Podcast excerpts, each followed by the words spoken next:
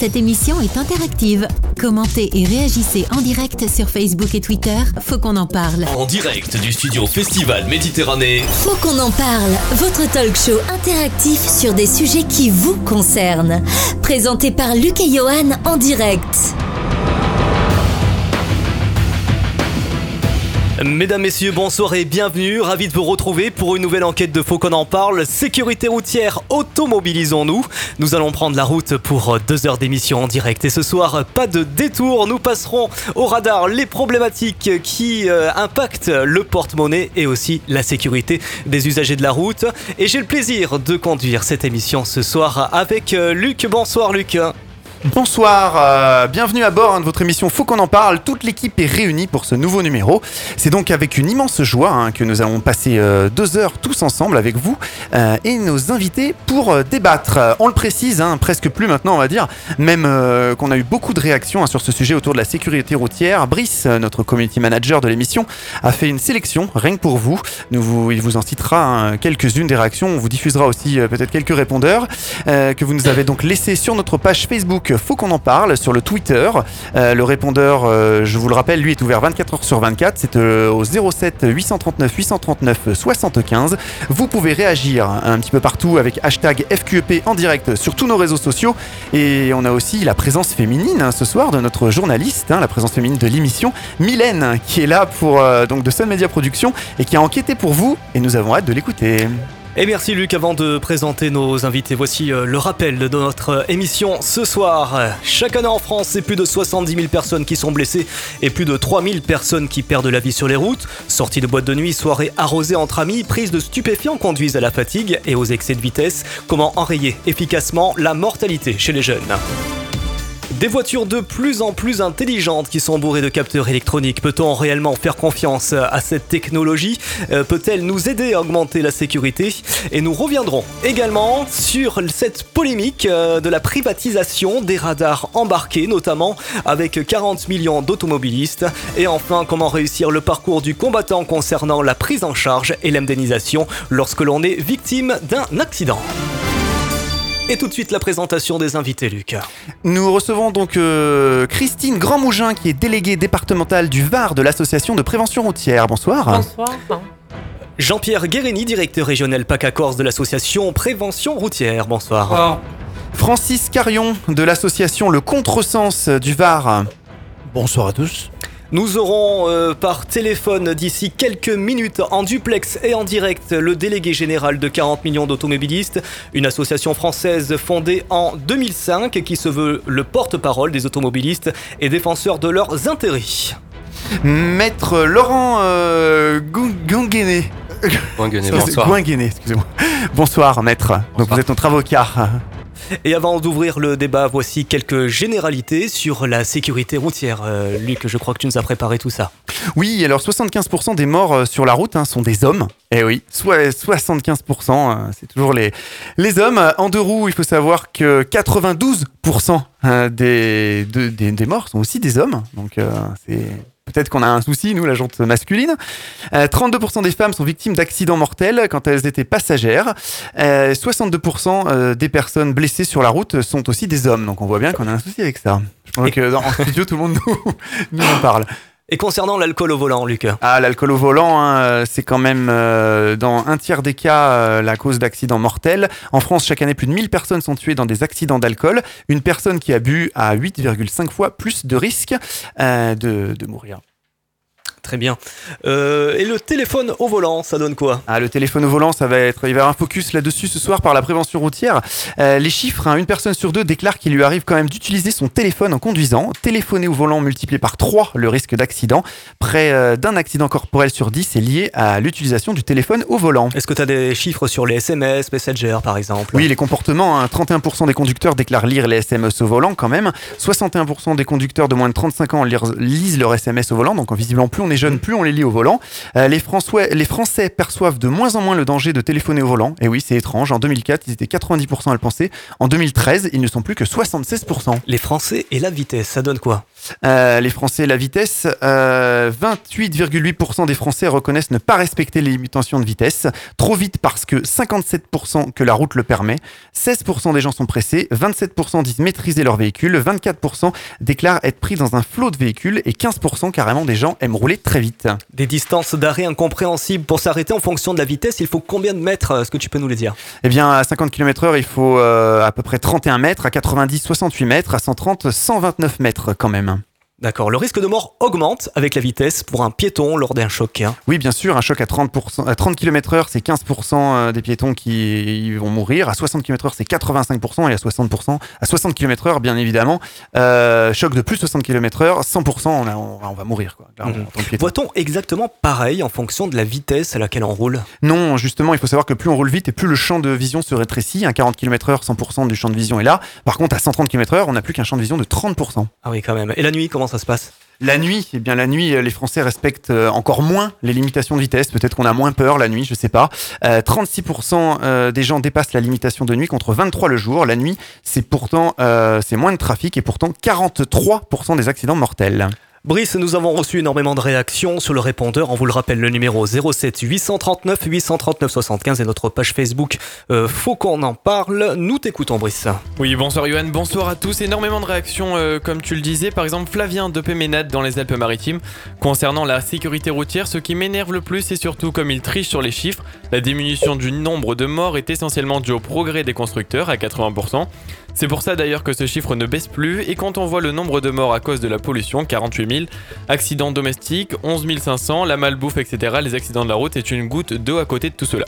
On a également Maxime, les voitures ultra connectées, de plus en plus intelligentes, c'est grâce à elles qu'il y a moins de morts sur les routes. C'est une évidence, alors à quand la voiture autonome pour réduire la mortalité?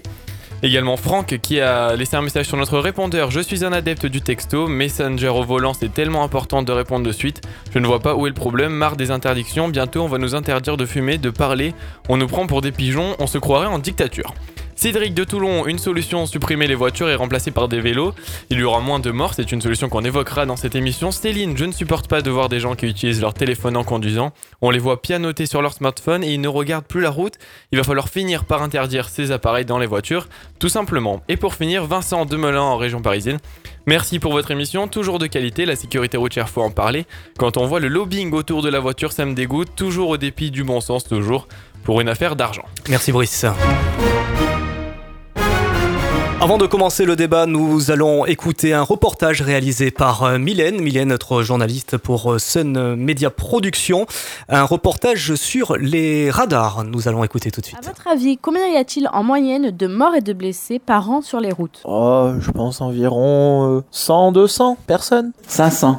Que pensez-vous des radars? Business ou sécurité? Oh, on va dire que c'est une question de sécurité, mais plus on en met, plus ça devient un business. Donc bon, ça reste à voir quand même. Hein. Ben, en premier lieu, c'est la sécurité, mais dans certains cas, ça devient un peu du business aussi, surtout si dans la nouvelle politique actuelle, les gens veulent euh, passer les radars à des sociétés privées. Là, on va rentrer vraiment dans du business et plus dans la prévention. Et les radars tronçons, vous trouvez ça dangereux ou sécurisant? Bon, on va dire plus sécurisant, dans le sens où on est contrôlé à l'aller pendant toute une partie. Donc, euh, sûr, ça nous oblige à maintenir une allure euh, sécurisante pour nous et pour les autres euh, tout au long de cette marche de, de contrôle. Les radars pédagogiques, vous en tenez compte? Euh, non, vraiment pas, non, parce que la plupart du temps, il n'y a pas de contrôle derrière. Donc, euh, oui, voilà, c'est bien comme ça, euh, pour savoir à peu près si on oublie de regarder, mais euh, sinon, non, on n'en tient pas compte. Oui, oui, tout à fait. Je les respecte aussi. euh, C'est c'est une, c'est une bonne utilisation à faire pour les radars pédagogiques, euh, pour ceux qui sont, qui sont des récidivistes. euh, voilà. Que pensez-vous de la privatisation des radars? Oh, je pense que c'est une grosse arnaque. Je pense qu'on en a déjà assez déjà avec tous ces radars qui nous flashent, toutes ces voitures de, de contrôle mobile, tout ça. Donc euh, je pense que c'est encore une histoire encore pour euh, faire rentrer de l'argent.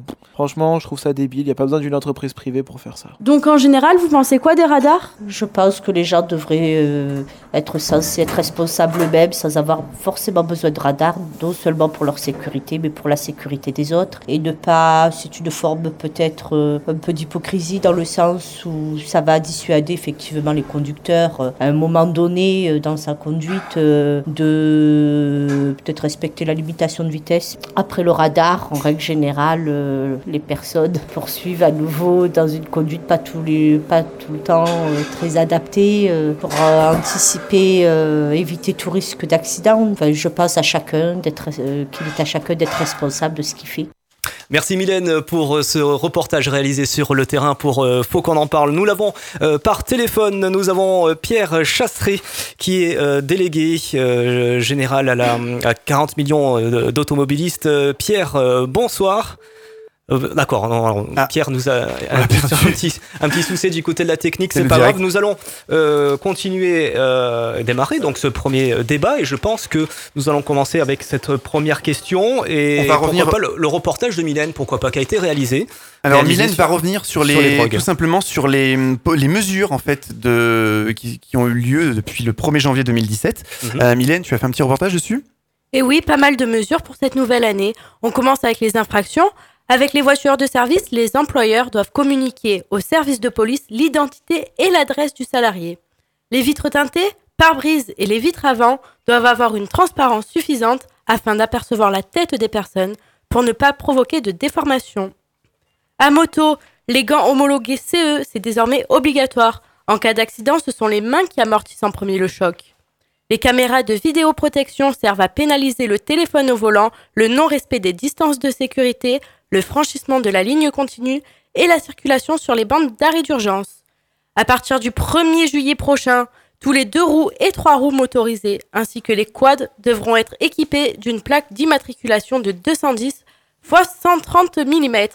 À partir du 22 mars prochain, un casque homologué CE sera obligatoire à vélo pour les moins de 12 ans, qu'il soit au guidon ou passager. Mylène, euh, as-tu aussi des nouvelles euh, sur les mesures concernant la drogue? Et oui, ces dernières années, les accidents sont à 23% à cause d'un conducteur positif aux stupéfiants. C'est énorme. Perte de réflexe au volant, retrait automatique de votre permis, se tuer ou tuer quelqu'un, les risques sont vraiment importants. Alors en 2017, avec la généralisation du prélèvement salivaire de confirmation, les forces de l'ordre n'auront plus besoin de se déplacer en milieu hospitalier pour qu'un médecin effectue une analyse sanguine. Ce gain de temps permettra ainsi de multiplier les contrôles et de mieux lutter contre l'insécurité routière. Alors ces nouvelles mesures seront-elles efficaces? C'est tout de suite dans Faut qu'on en parle. N'est-ce pas un nouveau moyen hein, pour l'État pour remplir davantage les caisses et ponctionner le solde de points des automobilistes? Tâches de récupération, par exemple. Ces stages sont-ils réellement efficaces ou selon une mascarade pour faire de l'argent facile? On va poser euh, la question à nos amis de la prévention routière, peut-être? Euh, je voudrais simplement, euh, avant de continuer, faire juste une petite euh, réflexion sur, par exemple, le nombre- de morts. Vous avez annoncé 3000. C'était 3005 cette Oui. année, avec une légère augmentation par rapport euh, aux précédentes, euh, précédentes années. Les trois dernières années, nous avons eu une baisse significative. Et depuis l'an dernier, on a une, ça redémarre vers la hausse. Euh, en 1900, dans les années 70, il y avait 18 000 morts euh, en France. Euh, Aujourd'hui, nous sommes à 3005. On a vu quand même l'intérêt et la mesure euh, que, que les, que les autorités ont prise, a prise pour que euh, cette, euh, cette réduction soit, soit effective. Alors, vous parliez tout à l'heure de- des véhicules, des véhicules plus performants. Il faut parler, parler également aussi de la ceinture de sécurité. Il faut aussi ne pas oublier les radars, puisqu'on en parlera dans Oui. un- dans un instant, la réduction de la vitesse, la prévention, la répression. Ce sont l'ensemble de ces éléments qui, ont, qui sont de nature et qui ont fait en sorte pour que, pour que la mortalité baisse essentiellement. Donc c'est pas qu'une seule mesure, c'est pas que le, permis à points, c'est pas que les stages de sensibilisation, euh, c'est aussi euh, l'ensemble de ces, de ces mesures. J'ajoute que dans le système judiciaire en France, vous avez, vous avez aussi des condamnations, euh, des condamnations pénales, soit à l'occasion d'une composition pénale, soit à l'occasion d'une complémentaire, d'une peine alternative. Les tribunaux peuvent condamner les, les- intervenants à, à faire, des, à faire ce, ce- ce type de stage. Et on se rend compte que cette manière de faire euh, est de nature, là aussi, à, à réduire sensiblement le, le, nombre des, le nombre des morts. Donc, euh, à votre réponse, est-ce que les stages sont nécessaires? C'est non, non seulement nécessaire, mais il me semble que c'est indispensable. Vous avez peut-être un avis, Francis, sur ces stages de récupération de points? Oui, c'est bien, c'est bien fait. Encore une fois, si la pédagogie, la pédagogie est bien employée, il y a, bien sûr, euh, ça, ça, à mon avis, je suis tout à fait d'accord avec la prévention routière. Euh, après, il faut savoir comment, dans quel état d'esprit, les... c'est encore une question de comportement là. Dans quel état d'esprit les gens se rendent dans, dans ces stages Il y a beaucoup de gens, effectivement. Enfin, on entend souvent parler euh, des gens qui vont dans ces stages juste pour récupérer des points, et puis qui n'écoutent rien, qui n'en ont rien à faire. Quoi. Ils payent, ils disent je vais récupérer mes points. Et... Tout à fait. Voilà, c'est hmm. ce, qui, ce qui nous inquiète un petit peu. Hein. C'est parce qu'effectivement, il y a des gens qui, qui ne changent pas leur comportement euh, à la sortie du stage. Hmm. Le comportement reste le même. Alors, on va pas généraliser, bien sûr. Heureusement que ça apporte ses fruits, hein. mais quand même, voilà, il y a une question de comportement en général qui voilà, qui n'est pas, qui est pas euh, raccord avec ça. Quoi. je pense également qu'il faut se poser la question aussi sur la bonne formation des, formateurs dans ce type de stage. Parce que comme on est sur le secteur marchand de la récupération de, points, on devrait un peu mieux vérifier la façon dont sont formés les gens hmm. chargés justement de faire, ces, de faire ce permis à points. Quand vous voyez les écarts sur, euh, sur euh, le, le prix d'un stage qui va de 100 euros sur Internet à 250 euros lorsqu'on est dans des pratiques euh, normales et réglementaires. Est-ce que la euh, qualité est mieux dans des pratiques normales On, l'espère. On l'espère. En tout cas, on se pose la question de savoir comment, à 120 ou 130 euros, on puisse faire la même chose qu'à 250 euh, lorsqu'on a des formateurs à payer et à rémunérer normalement. Hmm. Et ça, vous n'avez aucun moyen de vérifier ce genre de choses? Si, on a des moyens, puisque c'est le ministère de l'Intérieur qui a la charge de la vérification et, du contrôle de ce type de, de, stage, et on est régulièrement nous, euh, on est régulièrement euh, euh, vérifié hein, à l'occasion de nos stages.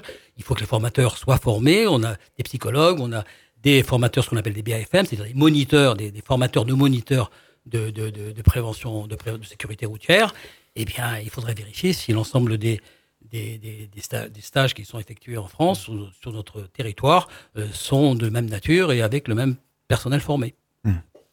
On peut parler peut-être d'une autre mesure euh, qui, on en a parlé rapidement avant l'émission, euh, les mesures sur les vitres teintées en fait. Euh, on se posait une question. Aujourd'hui, c'est complètement interdit. Est-ce qu'il existe par exemple un degré de tolérance peut-être de, ce teintage des vitres? À ma connaissance, il n'y a aucun degré de tolérance. Bien entendu, on va pas changer, mmh. on va pas changer les, vitres des véhicules qui en sont pourvus. par contre, tous les ah. véhicules neufs devront avoir des vitres teintées aujourd'hui, de manière à pouvoir permettre aux forces de police de constater l'infraction du téléphone au volant. Hmm. apparemment, d'ailleurs, euh, je crois que c'est 70%, hein, voilà, de, le teintage des vitres, il va à pas plus de 70%. Voilà, donc, mais ça, c'est la grande question aussi. Comment font les forces de l'ordre pour vérifier euh, si, la, voilà, si la, vitre est trop teintée ou pas quoi. Ah oui, moi j'avais cru comprendre que c'était carrément, il fallait déteinter complètement ces vitres. Ah non, non, on va pas, on va pas hmm. retirer les vitres des véhicules qui sont Il y a quand même 40 millions d'automobilistes, hein, euh, comme dit M. Chasseret. Hein.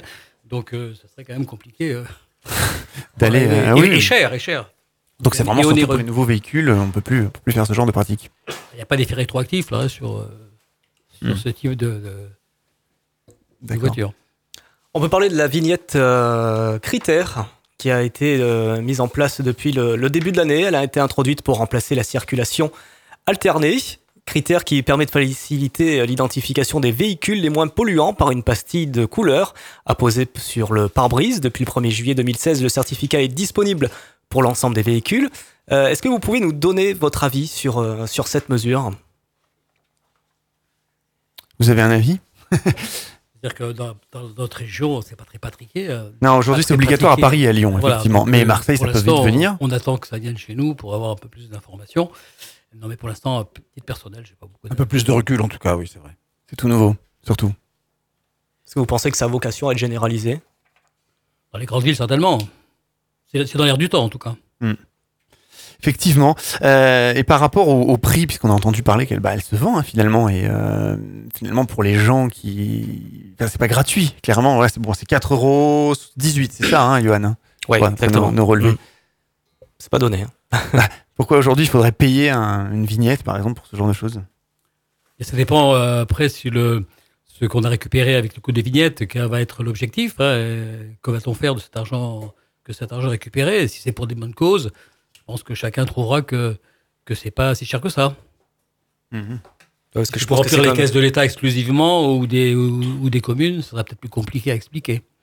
C'est pas pénalisant pour les personnes euh, ayant une voiture de plus de 20 ans ou ne répondant pas aux, critères. Déjà que c'est déjà 3,70€ plus l'acheminement, ça fait 4,18€. Ça pénalise encore plus ces personnes, non? Mais ça pénalise, mais ça pénalise. Euh, le problème de, ces, vignettes, c'est que euh, si c'est compensé par une politique de transport en commun digne de ce nom, le problème, le problème se, se posera pas. Les gens continueront à circuler avec, le, avec, le, avec les transports en commun. Mais si rien ne se fait dans ce sens-là, euh, certainement que vous aurez des, objections très fortes sur ce sujet. On parlait tout à l'heure euh, dans, les chiffres du smartphone au volant. Donc je sais que vous, Prévention routière, si vous vouliez faire un focus aujourd'hui sur, euh, cette problématique, euh, on entendait dans les chiffres que plus on est jeune visiblement et plus, plus on textote au volant ou en messenger, je ne sais pas. Vous aviez beaucoup de choses à dire dessus je... Oui, oui, Oui. alors là, sur ce sujet, on a, nous, beaucoup de choses à dire, et notamment la prévention routière, dont ça va être, euh, ça va être le vrai sujet de l'année 2017, avant de donner la parole à, à ma collègue sur, sur le sujet. Euh, en gros, euh, dans 10% des, des accidents, euh, vous avez l'intervention de, de- du téléphone. Le téléphone est un véritable problème qui vient en troisième position euh, dans, les, dans les causes de- d'accidents mortels, après la, la vitesse, euh, la vitesse et l'alcool. Donc c'est c'est pour nous un vrai, un vrai sujet avec des chiffres, euh, des chiffres effarants, hein, et dont je laisse le soin à ma collègue de peut-être vous faire un petit commentaire sur le sujet. Mhm. Ben, oui, des chiffres effarants. hein. Donc, euh, quand même, euh, les risques sont de, de 3, pour le téléphone kit main libre et 4 fois 4 pour le téléphone tenu en Alors, main. en parlant des kits mains libres, ça n'a pas été interdit ça dans les voitures? Alors, le kit main libre est interdit maintenant. Le kit main libre est interdit. Ce qui est euh, toléré, c'est euh, le, le système Bluetooth euh, intégré euh, embarqué. Euh, mais- Dans les voitures récentes, on va dire. Voilà. Là, on peut téléphoner euh, au volant avec les voitures récentes qui ont le Bluetooth intégré. Il y a Par contre, interdiction d'avoir quelque chose euh, dans l'oreille. Dans l'oreille. Si vous voulez, pour faire court et simple, euh, vous n'avez pas le droit, et même d'ailleurs si vous êtes euh, pied- euh, cycliste, par exemple. Mhm. D'accord, c'est interdit vraiment pour tout le monde. C'est interdit Voilà. pour tout le monde, et la seule, la seule perspective possible, c'est euh, c'est le, le truc intégré, le, le Bluetooth intégré. C'est autorisé le, le Bluetooth intégré, mais euh, maintenant sur les nouvelles voitures, il y, a un si- euh, il y a un écran où vous recevez les SMS dessus. Donc euh, je pense qu'on revient au même point hein, parce que ben, on va détourner nos yeux euh, sur euh, l'écran et pendant qu'on détournera nos yeux sur l'écran, ben on regardera pas la route. hein. C'est exactement ce que je vais vous dire. Est-ce qu'effectivement, ça, ça, ça, ça fait pas baisser l'attention des, des automobilistes? Déjà, tous ces écrans dans la voiture, les GPS, euh, maintenant, euh, lire ces messages sur le sur l'écran. euh. Voilà, hein, de toute manière, que ce soit le téléphone qui soit posé sur un support ou un écran, euh, je veux dire, on va détourner les yeux sur, ce, sur l'écran et ça sera les. Euh, on regardera pas la route, donc euh, sachant que ben, on va augmenter notre temps de, de réaction, hein, que le temps de réaction, ben, on va augmenter les distances euh, d'arrêt, quoi. Donc, euh, je- je- le mieux, ça serait de brouiller euh, les voitures pour pas qu'on ait de téléphone dedans. Qu'est-ce qui est urgent euh, pour qu'on puisse, euh, qu'il faut regarder euh, immédiatement le, le téléphone, euh, voir le SMS. Alors euh, effectivement, quand on a le bip ou que ça vibre, eh ben, on, est tous tentés à, regarder le téléphone et à se dire euh, euh, qu'est-ce qu'il va y avoir d'urgent pour qu'on puisse répondre immédiatement. Alors, pour compléter ce que dit ma collègue, on, a, on a un problème en France qui est le problème de, on appelle le syndrome FOMO. hein. Le syndrome FOMO, c'est Fear of Missing Out. Ça veut dire quoi? Ça veut dire que c'est la peur de rater, de rater quelque chose, ce besoin irrépressible d'être constamment en relation euh, avec les autres, d'être au courant des dernières, des dernières actualités. On répond d'avant plus vite euh, au téléphone euh, dans la voiture que au téléphone euh, à domicile. Donc c'est cette angoisse là, coupée du monde là, qui, pose, qui nous pose beaucoup de Ouais, on, a, problèmes. on a eu ça dans les réactions tout à l'heure des auditeurs. Hein. bien sûr. Mm. Alors, vous avez aussi un, un- enfin, un autre, euh, un, autre, un autre sujet, c'est que euh, en France aujourd'hui, enfin en 2009 en France, euh, on faisait à peu près 20 messages euh, par semaine et par Français. Aujourd'hui, nous sommes à 200 messages par semaine et par Français, en moyenne. C'est-à-dire Ouais. que vous avez des, des- des jeunes, on a fait une petite enquête, là, vous avez des jeunes qui passent 500, 600 messages par semaine avec leur téléphone. Peut-être même plus que ça d'ailleurs. Et alors, le 500, problème- c'est le moyenne. Oui, c'est une moyenne. Ouais. Et le problème qu'il y a, il n'y a pas que le téléphone, il y a les- l'envoi des mails, il y a l'envoi des photos, il y a, il l'ensemble de ces, de, ces, de, ces, de, ces communications aujourd'hui euh, qui font que, que le, téléphone au volant est une véritable, est une véritable catastrophe sur laquelle nous, on se pose beaucoup de, problèmes et sur lesquels on a bien sûr des réponses à donner, dont on pourra parler, ne serait-ce que d'abord l'interdiction, vous avez des- des industriels d'automobiles comme Renault qui ont développé des systèmes permettant de prévenir, euh, de prévenir celui qui est au, que celui qui appelle quelqu'un qui est au volant, qu'il est euh, justement en train, En train de conduire. en train de conduire et que du coup il cesse la communication et de manière à pouvoir le, à pouvoir le, le, le- le- le conseiller de d'arrêter d'arrêter de, de téléphoner. Alors ça c'est étonnant parce que souvent les constructeurs de voitures maintenant c'est ce qu'ils mettent en avant. À l'époque, euh, il y, a, y a 20 ou 30 ans, on mettait en avant la motorisation. Maintenant c'est euh, c'est super, la voiture elle est connectée, elle va vous lire vos SMS, vous allez pouvoir les dicter, euh, tout regarder. Dans la voiture Mais- connectée, il n'y a pas que le téléphone, hein, il y a bien l'ensemble d'autres domaines. Non mais souvent c'est mis en avant. C'est mis, en- c'est mis en avant, euh, peut-être à tort.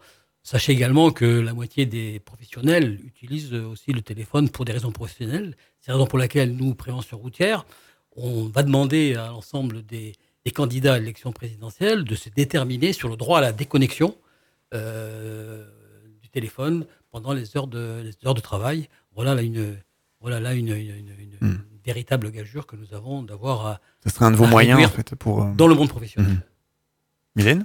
Alors moi, en me renseignant pour mon article, j'ai vu des jeunes sur Internet, sur un forum, qui se demandaient le haut-parleur. Parce qu'ils disaient le par- haut-parleur, c'est comme parler à son passage à côté. Pourquoi ça serait interdit? Alors, c'est pas parler comme son passager, parce que le passager, quand même à côté, euh, vit, vit, entre guillemets la route. Et va arrêter sa conversation s'il voit quelque chose qui, euh, qui, se danger. passe, un danger. Alors que ben, quand vous avez l'eau-parleur, d'abord vous êtes pris dans la conversation parce que ça, ça vous touche euh, plus particulièrement que la radio. Et, euh, et ça revient pareil qu'avoir euh, le téléphone à la main ou le kit main libre. Et puis, il y, a un problème de manipulation du téléphone en lui-même. Pour être en communication, il faut soit prendre son téléphone et appeler, soit prendre son téléphone et décrocher. Et ensuite, qu'est-ce qu'on fait Oui. de ce téléphone une fois qu'on l'a eu à la main? Est-ce qu'on le garde à la main? Oui. Est-ce qu'on le pose sur le siège à côté? Est-ce qu'on le met dans la boîte à gants? Et, et c'est cet aspect de manipulation-là aussi de l'engin téléphonique qui pose problème à un moment donné. Voilà. C'est pour ça que le, le, le- le pénal, si vous voulez, interdit pas simplement le fait d'être en communication téléphonique euh, au sein de son véhicule, mais simplement d'être en possession De, de le de tenir, son tout téléphone, simplement de en le fait. tenir. Hmm. Voilà, C'est le tenir en main voilà qui c'est le génère- tenir en main qui génère l'infraction. D'accord. Après, est-ce que on le tient en main et on est en communication téléphonique? Est-ce qu'on le tient en main et on passe un SMS ou on lit un SMS que l'on a reçu? Ou est-ce que simplement on tient son téléphone à la main? Voilà. Oui. Euh, Sachez que, vous savez, maître, c'est que euh, l'infraction qui consiste, enfin, le- le- celui qui cause une infraction est celui qui a le téléphone au feu rouge, Tout à moteur fait. en marche. Absolument. C'est-à-dire que pour ne pas subir l'infraction, il faut avoir le moteur éteint. Absolument. Ouais, D'accord. Ça, c'est important. Ok. Oui, parce qu'en même temps, comment ils peuvent vérifier euh, quand on vous arrête ou quand on vous a aperçu avec le, le téléphone? Souvent, on voit des fois des reportages à la télé où les gens disent mais, mais je téléphonais pas. Enfin voilà. Je... Mais l'infraction, c'est tout en simplement de l'avoir en main. Voilà, de Mo- l'avoir en moteur main, allumé. oui. hein, Hmm. Moteur allumé. Et pour, pour ceux, pa- pardonnez-moi, pour ceux qui, euh, qui douteraient du danger hein, de téléphoner au volant, il faut leur expliquer que, effectivement, comme vous disiez tout à l'heure, madame, on- la- la- le, le temps de réaction augmente considérablement, bien évidemment. Alors, c'est quoi le temps de réaction? C'est que on voit un obstacle d'un coup, un gamin qui traverse, par exemple, et le- c'est le, le temps qu'on va mettre pour poser le pied sur la pédale de frein et pour freiner. Ensuite, c'est la distance de freinage. Le temps de réaction euh, est de 14 mètres environ à 50 km/h, 14 mètres de freinage, ça fait Oui, c'est grosso ça. modo Au total, 30, une trentaine de mètres. voilà, C'est ce que 28 j'avais mètres, dit. 30 mètres, 14, hein, voilà, hein, selon, l'état de la route, hein, sur route sèche en tout cas. hein. Sur route mouillée, ça change complètement. Et, et donc, ce temps de réaction, il peut être doublé. Ça veut dire que le gamin qui pouvait traverser euh, 30 mètres devant la voiture, eh bien, va être renversé parce qu'effectivement, le temps de réaction sera de 2 secondes. Il faudra rajouter 14 mètres au temps de réaction, ça sera 28 mètres de temps de réaction. Mhm. Plus le freinage qui reste le même, lui, forcément. Mais on va augmenter de 14 mètres. Et là, ça change toute l'histoire. quoi. Mhm. Voilà. Et c'est ça qu'il faut que les gens comprennent, c'est qu'effectivement, c'est un distracteur très dangereux. C'est-à-dire qu'on est pris par la, la conversation. C'est pas comme quand on écoute de la musique, c'est que là, on parle à quelqu'un, Mhm. notre esprit, notre cerveau part ailleurs complètement. Quoi. Donc ça, c'est important de le savoir. Le temps de réaction est de minimum une seconde. Une seconde. Tout à fait, oui. Ah oui. Alors, vous voyez qu'à 100 à l'heure, on, on, on a le temps de faire quelques mètres quand même. hein. 100 mètres. Mhm. Pour le temps de réaction. Le temps de réaction. Oui, après, il faut appuyer sur la pédale. Et Il faut en fonction des voitures. C'est le temps d'arrêt total. Hmm. Après, il faut intégrer les conditions météo, il faut intégrer euh, l'état. Quelqu'un qui est alcoolisé, il ne Oui. va pas mettre une seconde, il va en mettre trois ou quatre. Ah oui. Donc, Forcément. la difficulté, lorsqu'on voit dans les accidents corporels graves, vous avez les trois facteurs hein, euh, vitesse, Alcool. alcool, et évidemment téléphone. Hmm. Et souvent les trois. Complètement. Justement, euh, Francis, vous pouvez peut-être nous, nous expliquer un petit peu votre association, et puisque c'est justement ça, alcool, vitesse. euh, cause vitesse et contresens. Qu'est-ce oui. qui s'est passé Pourquoi vous avez créé cette association et, euh, Pour Bien, sensibiliser les gens Donc, ça, c'est, euh, on a subi quelque chose de très grave, un événement dramatique dans notre famille. hein. C'est pour ça que ça, ça nous a conduit à, euh, à, à fonder cette association qui s'appelle Alcool, Vitesse et Contresens. Donc, on est en 2011, euh, mois de juillet 2011. euh, il y a quatre jeunes gens, une trentaine d'années, qui arrivent euh, de vacances, qui rentrent de vacances. Ils habitent à Aix-en-Provence, ils rentrent de vacances. Ils sont sur l'autoroute A7. euh, dans la voiture, il y a donc quatre jeunes gens, une trentaine d'années, deux couples et une petite fille de 4 ans et demi. Cette voiture se présente, ils ont roulé toute la nuit parfaitement bien, prudemment, et ils arrivent au péage de Lançon de Provence, donc à 20 km de chez eux. Ils sont arrivés, on est tout petit matin, 6 h du matin à peu près, 6 h moins le quart, 6 h moins 10. C'est un dimanche matin. Ils arrivent au péage de Lançon de Provence, eh ils donnent leur dernier ticket, leur dernière monnaie, puis euh, ils savent qu'ils vont prendre leur petit déjeuner dans pas très longtemps, finalement, dans leur jardin. Et au bout de quelques centaines de mètres, eh bien, une voiture est arrivée à contresens. Ils a percuté violemment, bien sûr. Et cette jeune fille bien, a tué euh, Frédéric, Annelise, Nicolas. Camille est aujourd'hui paraplégique. La petite fille sortie indemne de cet accident. Il se trouve que Frédéric était mon fils et qu'Annelise était ma belle-fille. Et que la petite fille, bien, est ma petite fille. Donc effectivement, cette jeune fille bien, sortait de discothèque, 2 grammes 30 d'alcool dans le sang, voiture à contresens et euh, sans assurance et à grande vitesse. Voilà. Donc tout cumulé, eh bien ça fait effectivement un drame épouvantable. Donc euh, dans ce cas-là, et Madame euh, qui, est là présente ce soir aussi, de la prévention routière, est tout à fait d'accord avec moi. Dans, dans- ce cas-là, qu'est-ce qu'on peut faire? Alors d'abord, on va tomber bien sûr de très haut. hein. On ne sait plus ce qui nous arrive. Et puis alors, il y a deux solutions quoi. C'est l'immobilisme ou l'action.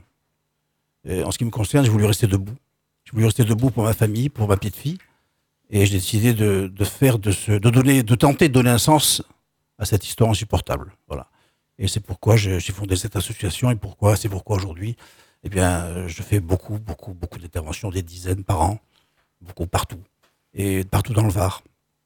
Et je tiens à remercier, ben, au micro, bien sûr, ceux qui m'ont accueilli avec cette association. C'est la Maison de la Sécurité routière du Var, en préfecture de Toulon. Une équipe formidable, quoi. hein, Et donc, ils m'ont accueilli dans leur équipe et, c'est avec eux que je travaille euh, pratiquement toute l'année. Euh, voilà, de manière bénévole, bien sûr. Et voilà, ça, c'est important que les gens sachent, sachent, quoi. C'est que c'est une situation irréversible. Euh, pour quelques verres de trop et une bonne dose d'irresponsabilité et d'inconscience, eh bien, il y a trois, quatre familles qui sont dévastées, bien sûr. Alors, il y en a d'autres qui s'en sortent pas. Euh, Moi, j'ai eu la chance d'avoir un peu ce caractère de battant, peut-être. Et, je me suis relevé j'ai voulu rester debout. Et donc, euh, donner du sens, encore une fois, à ce drame. Voilà pourquoi l'association existe aujourd'hui et pourquoi j'y mets tant de cœur. Et voilà, je remercie aussi ma famille qui, subit un peu tout ça parce que je suis souvent, voilà, euh, mais c'est important pour, moi voilà, de- d'en parler et de venir témoigner. Et donc, on a développé un module pédagogique qu'on présente donc un peu partout. Très bien. Bravo. Merci pour votre euh, action. Merci. ouais. Je comprends totalement, puisque moi c'est pareil. hein. Je suis rentrée à la prévention routière, euh, justement, suite au, à l'accident de mon fils de 15 ans, il y a 5 ans, 2011, même année.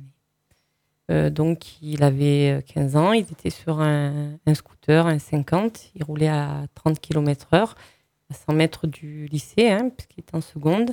Et puis il y avait une maman qui venait de déposer sa fille à la crèche, et puis euh, qui était pressée et n'a pas supporté d'attendre le feu rouge et a fait demi-tour. Donc c'est pour ça que c'est quand même essentiel de faire de la prévention et de, dire les risques qu'il y a hein, et, ce que ça peut détruire derrière. Parce que ça détruit une famille, ça détruit euh, les frères et sœurs. Voilà. Après, euh, comme disait monsieur, hein, on, a, on a deux choix hein, dans la vie. Moi, je dis où on, on saute la vie et puis on essaye de rejoindre euh, celui qu'on a perdu. Ou alors, effectivement, on reste debout et on se dit, ben, qu'est-ce qu'on va pouvoir faire pour apporter et pour dire que ben, notre enfant est, papa, est, est parti, mais que euh, à travers lui, on va faire passer les messages qu'il faut. Euh, oui, devant ces témoignages euh, émouvants, euh, Mm. Euh, explique aussi euh, la raison d'être de la prévention routière. hein. La prévention routière est une vieille association euh, qui est, qui est née en 1949. Et tous les ans, la prévention routière fait des actions et fait de la prévention pour plus d'un million deux cent mille enfants. Donc c'est pas c'est pas rien. On, a le sentiment, on a, euh, on est on est persuadé que c'est dès la- dès l'enfance que se prépare euh, un bon conducteur. Et que donc on a, nous, des modules d'intervention euh, dès, la maternelle, avec des supports pédagogiques euh, adaptés, bien entendu. Mais au-delà de la maternelle, on va après dans les écoles scolaires, dans les écoles, dans primaires, comme, euh, comme l'association de monsieur. Ensuite, on va dans les lycées. Euh, il faut euh, saluer là une des mesures applicables cette année où en classe de seconde, il y a un, temps euh, qui est destiné à la prévention routière. Donc là, c'est très important pour nous. Et nous, on a développé sur ce sujet des- des- encore des supports pédagogiques pour lycéens, mais on va aussi dans les facultés, on va aussi dans les entreprises et on va aussi dans les seniors. Ce- Oui, donc vraiment, vous donc c'est vraiment dès, la- dès, la, dès, la, dès la prime enfance que, que, se, que se crée le, le mode de prévention, parce que non seulement sur les enfants qu'il faut, qu'il faut, euh, qu'il faut, dont il faut faire la prévention, mais c'est aussi, euh, c'est aussi les parents. Juste un mot, c'est sur le risque professionnel. Aujourd'hui, c'est le risque numéro un en France, du risque professionnel, le risque routier. Et les décès sont ceux qui, sont, qui ont lieu au moment de, du travail, soit sur le trajet, soit à l'occasion de mission. Voilà, c'est ce que je voulais. Souvent, effectivement, on entend les, les trajets domicile-travail, euh, les trajets que les gens connaissent par cœur. Euh, ils ont l'impression un petit peu souvent d'être, euh, bah, de tellement le connaître, euh, d'être maître de la route. Et c'est, comme vous le précisez, c'est effectivement souvent là qu'il y a le plus d'accidents. C'est à 15 km de ce- dans un Évidemment. rayon de 15 km autour de son domicile qu'ont lieu les accidents. Merci pour ces témoignages euh, Émouvants. émouvants. Merci de faire le choix de rester debout et merci pour toutes vos actions. Si vous voulez réagir sur notre site internet, n'hésitez pas, faut qu'on en parle.fr, les réseaux sociaux avec la page Facebook, le hashtag FQEP et puis bien sûr le compte Twitter. On marque une pause et on revient dans quelques instants. Et bien entendu sur toutes vos radios partenaires et dans faut qu'on en parle.fr. À tout de suite. Réagissez et commentez nos sujets d'actualité en rejoignant notre page Facebook Faut qu'on en parle. Faut qu'on en parle, c'est le talk show qui aborde des sujets qui vous concernent.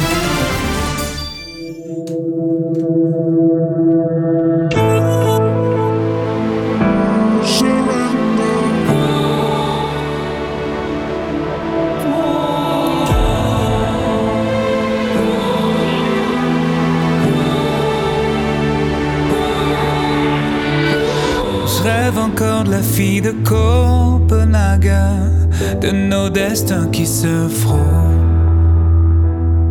Toutes les nuits je la retiens, je lui cause, elle me sourit et je fonds. Comment refaire machine arrière sur le quai, ne pas trembler?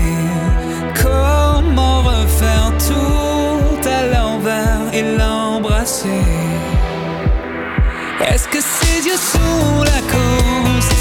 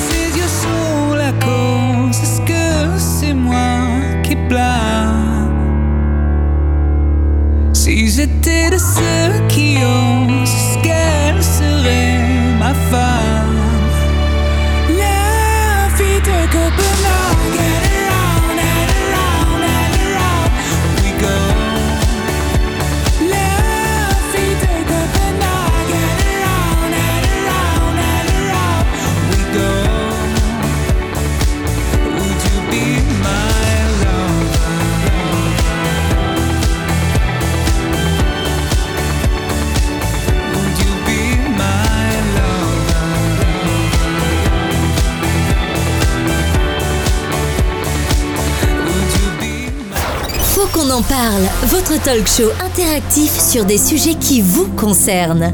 Présenté par Luc et Johan en direct. Et on revient en direct. Merci d'être parmi nous sur votre radio. Vous écoutez Faut qu'on en parle, l'émission interactive qui traite de sujets qui vous concernent. Sécurité routière, automobilisons-nous, c'est le thème de cette euh, enquête ce soir avec nos invités. Toujours Christine Grandbougin euh, de l'association Prévention Routière. Nous avons Jean-Pierre Guérini, le directeur régional PACA Corse de l'association Prévention Routière également. Francis euh, Carillon de l'association Le Contresens et maître Laurent Guinguenet qui est avec nous ce soir. 啊，Et on redémarre cette émission et cette fois-ci nous allons parler du système Lavia. Oui, euh, donc on va parler un petit peu d'électronique et de choses un petit peu euh, modernes qui arrivent. hein. Le Lavia, c'est le limitateur de vitesse euh, qui s'adapte à la vitesse autorisée. Hein, le Lavia prend en compte la position du véhicule grâce au GPS et en fonction de cette position, il recherche dans une base de données embarquée les vitesses limitées à cet endroit autorisé. En fait, en gros, il va vous limiter. Si la route est limitée à 50, vous aurez beau appuyer, ça sera 50, vous ne pourrez pas le dépasser.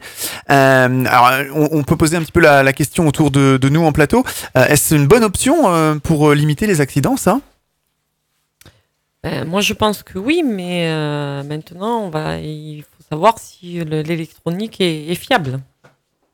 Aujourd'hui, un limitateur de vitesse, euh, on va dire que dans les nouvelles voitures, il est fiable. Après, euh, honnêtement, statistiquement parlant, même les gens l'utilisent très peu, le limitateur. Le régulateur, oui. Oui. Mais le limitateur, aujourd'hui, vu qu'il n'est pas obligatoire et forcé, il faut, le, il faut le régler sur une vitesse. Donc là, est-ce que pour vous, euh, ça, ça serait peut-être... euh, est-ce que ça va devenir obligatoire? Est-ce que dans toutes les nouvelles voitures, cette nouvelle technologie? Est-ce que... Depuis 2015, depuis 2015 là, les, les- les constructeurs euh, proposent hein, cette option sur certains, sur certains véhicules.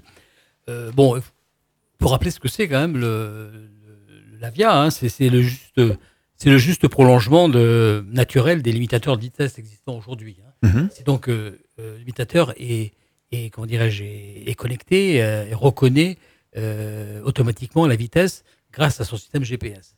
Donc là, on a quand même une fiabilité euh, du système. Et pour nous, tout ce qui est de nature à limiter la vitesse, en tout cas à respecter la vitesse qui est ordonnée, nous paraît être de, de bonne loi. Donc nous, nous, militons pour que, pour que nous ayons des sécurités passives de cette nature.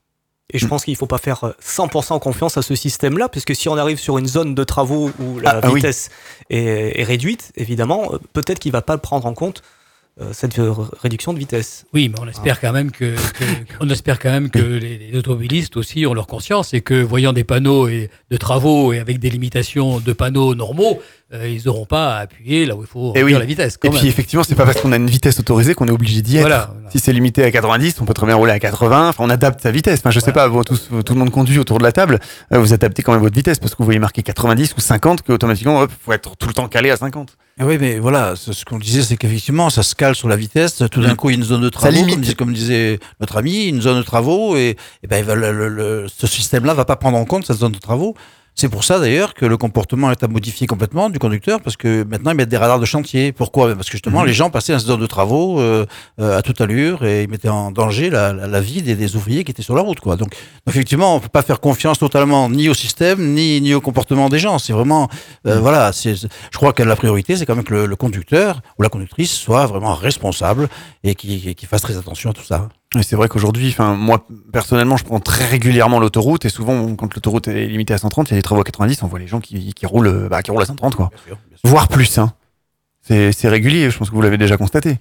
Oui, tout à fait. Hmm. Ah Après, la, la- la difficulté, me, me semble-t-il, de ce type de mesure, c'est le, le- le- le risque de perte d'attention du conducteur. C'est-à-dire qu'on Hmm. on développe euh, de manière embarquée dans tous ces véhicules euh, un maximum d'éléments électroniques censés euh, favoriser le confort du conducteur, mais ce confort du conducteur-là, on, on- on risque de le payer par la perte d'attention. Hmm. Quand vous roulez pendant 50 km, 60 km ou plus avec ce système-là et qu'à un moment donné, effectivement, il se déconnecte euh, pour les raisons qu'on vient d'évoquer, le risque, c'est que le conducteur ne soit plus concentré sur cette tâche-là de conduire et de respecter les limitations de vitesse. Et, et là, on va créer un danger qu'on cherchait à éviter au départ. Ouais, effectivement. Euh, voilà, donc, donc il y, a- il y a toujours cette notion, euh, me semble-t-il, de- d'éducation qui doit accompagner le, le développement euh, électronique finalement de, de ce véhicule-là.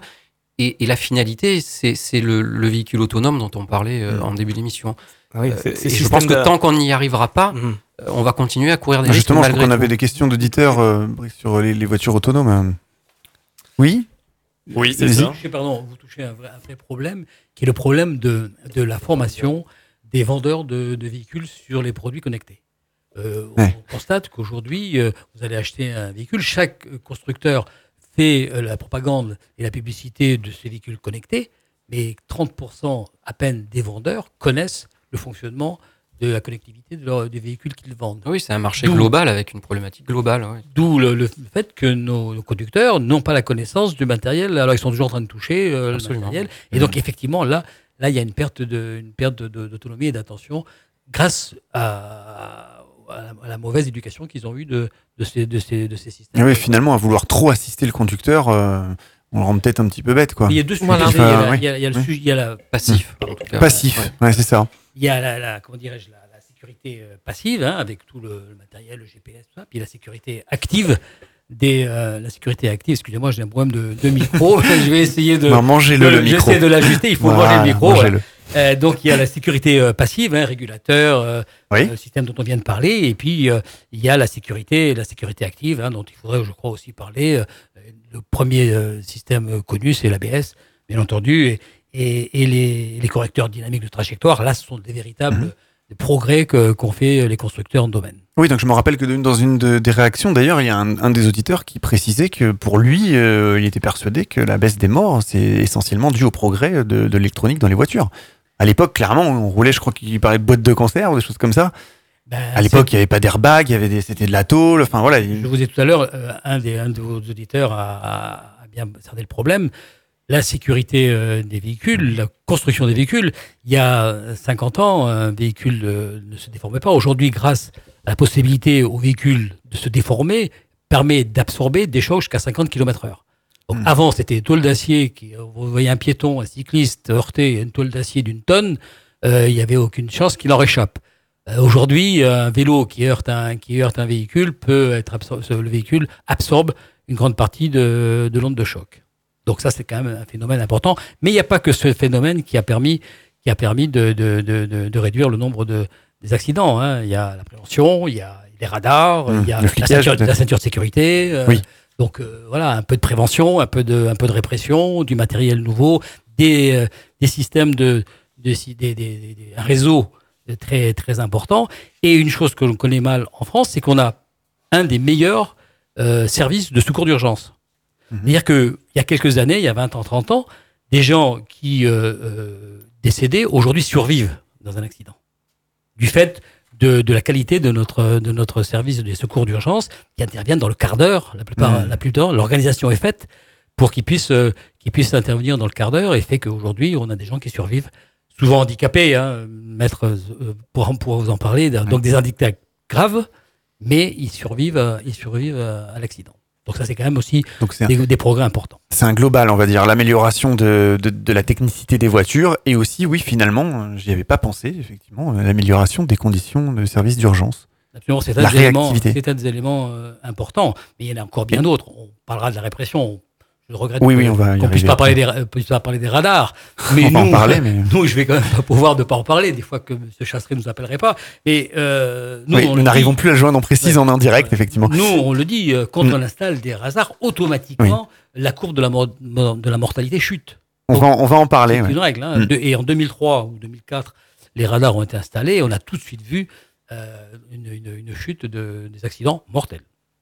Donc, vous pensez qu'aujourd'hui, euh, on arrive à un plancher euh, Est-ce qu'on peut descendre en dessous de ce plancher de 3500 décès par an? Comment?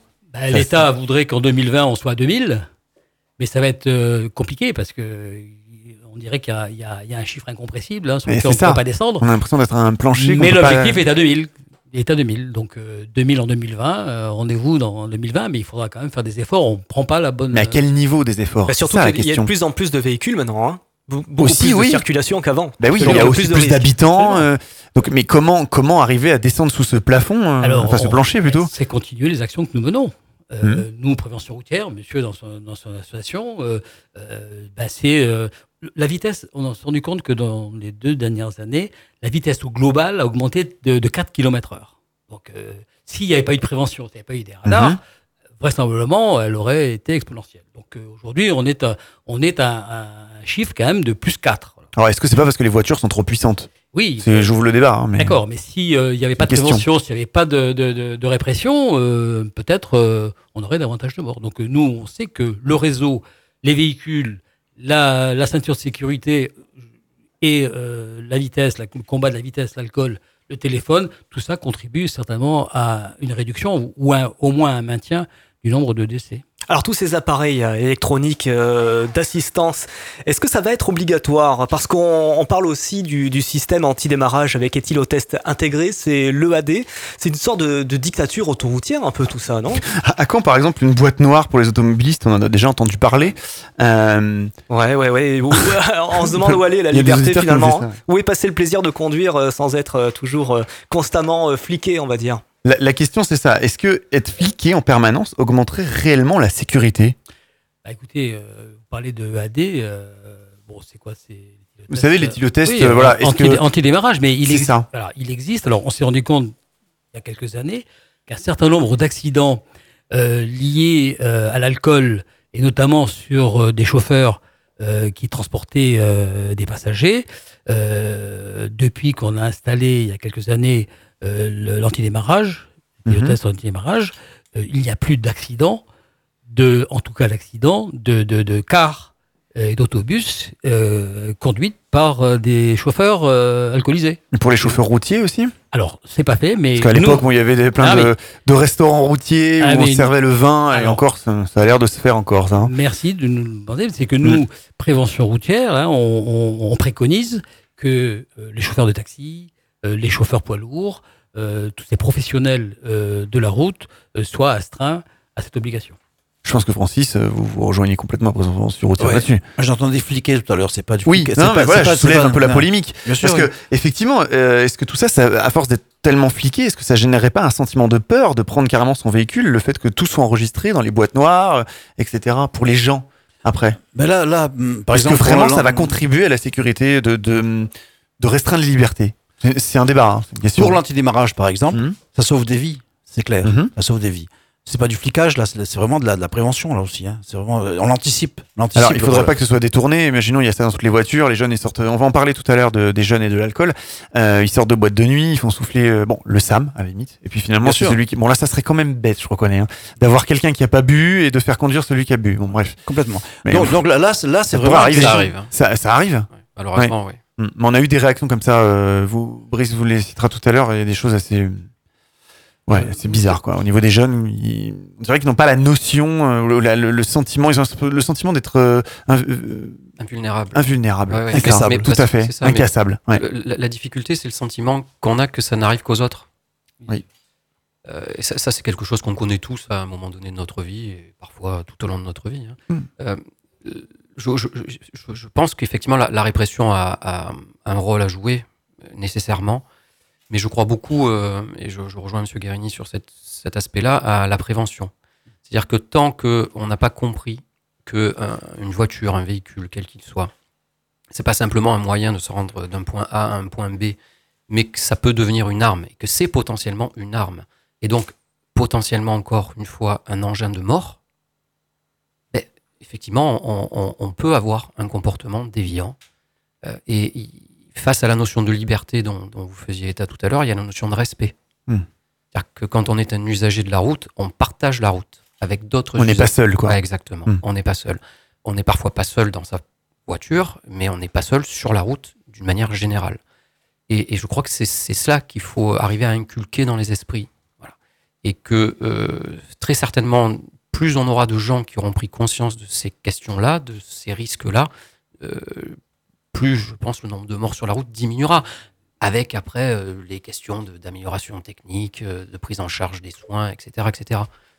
Je partage ce que vous dites en disant euh, il y a le partage de la route. On est dans, un, un environnement un peu, un peu compliqué. Et dans cet environnement compliqué, il y a des gens vulnérables plus que d'autres. Je pense aux piétons, Oui. je pense aux enfants, je Mm. pense aux cyclistes et je pense aux seniors. Voilà des populations vulnérables qui aujourd'hui euh, payent un lourd tribut euh, à la mortalité. Alors justement, par exemple, on parle des piétons dans les, dans les villes. Maintenant, on entend parler souvent de zones de rencontre. Je sais pas si ça vous dit quelque chose. Vous avez Oui, vu bien ça sûr, bien sûr. Alors, bien sûr, les zones de rencontre, c'est sur des nouveaux panneaux d'ailleurs qui existent, c'est que dans le centre-ville, notamment dans les centres anciens euh, de- des villes françaises, on, on sait qu'il y a un partage euh, un peu compliqué parce que le, le- c'est- les routes sont, sont, les rues sont petites, sont étroites, les trottoirs sont, sont, ou sont existants ou sont très, ou sont très petits. Euh, la circulation des vélos, souvent même en sens, euh, en sens opposé, Oui. est, est autorisée. Donc il y a vraiment ce partage de la route qu'on essaye de, qu'on essaye de, de, de, de, faire prospérer. Euh, ça implique donc ce partage implique une, une mentalité et un civisme euh, important et bien sûr une régulation du trafic avec des vitesses extrêmement faibles. Donc euh, c'est une vitesse à 20 ou 30 à l'heure Oui, dans, dans- dans les centres. 30, ça peut même être beaucoup. Mais dans un la plupart, les piétons, on savez, ça, fait, ça fait quelques années que ces, que ces panneaux existent hein, et que, et que le- lorsque nous faisons des, des- des sensibilisations, euh, quelles que soient d'ailleurs les populations concernées, euh, 95%, si c'est pas 98% des gens, ignorent ce type de panneau. Donc c'est quand même encore là d'apprentissage à faire, euh, sauf ceux qui viennent d'avoir le permis et encore, la plupart de nos concitoyens ignorent ces panneaux et encore Hmm. quelques, d'autres- quelques autres panneaux qui existent euh, et qui ont été euh, qui, qui sont qui sont sortis eux-mêmes à la même époque. Alors, est-ce que c'est pas parce que on a pris des habitudes, euh, voilà, on a passé notre permis à l'époque, euh, on a pris des mauvaises habitudes, on fait pas attention aux nouvelles, aux nouvelles choses? Euh, certainement, certainement. Excusez-moi, je reviens sur, sur ce que vous disiez, maître. C'est que cette, cette notion de partage, c'est c'est quand même ce qu'on développe et, et tous, euh, monsieur également. Enfin, on est, on est vraiment dans, cette, dans ce partage parce que il existe des, des gens vulnérables. Et aujourd'hui, euh, peut-être que, que ma collègue a les, a les chiffres, et notamment dans le Var, piétons, seniors, cyclistes payent très cher. Il y a 70 morts, je crois, euh, dans le Var en 2000 pourcentage, en, hein. 2000 en 2016. Euh, les piétons, voilà. Les piétons, les cyclistes et, les seniors, euh, ça, ça coûte très cher en à la société.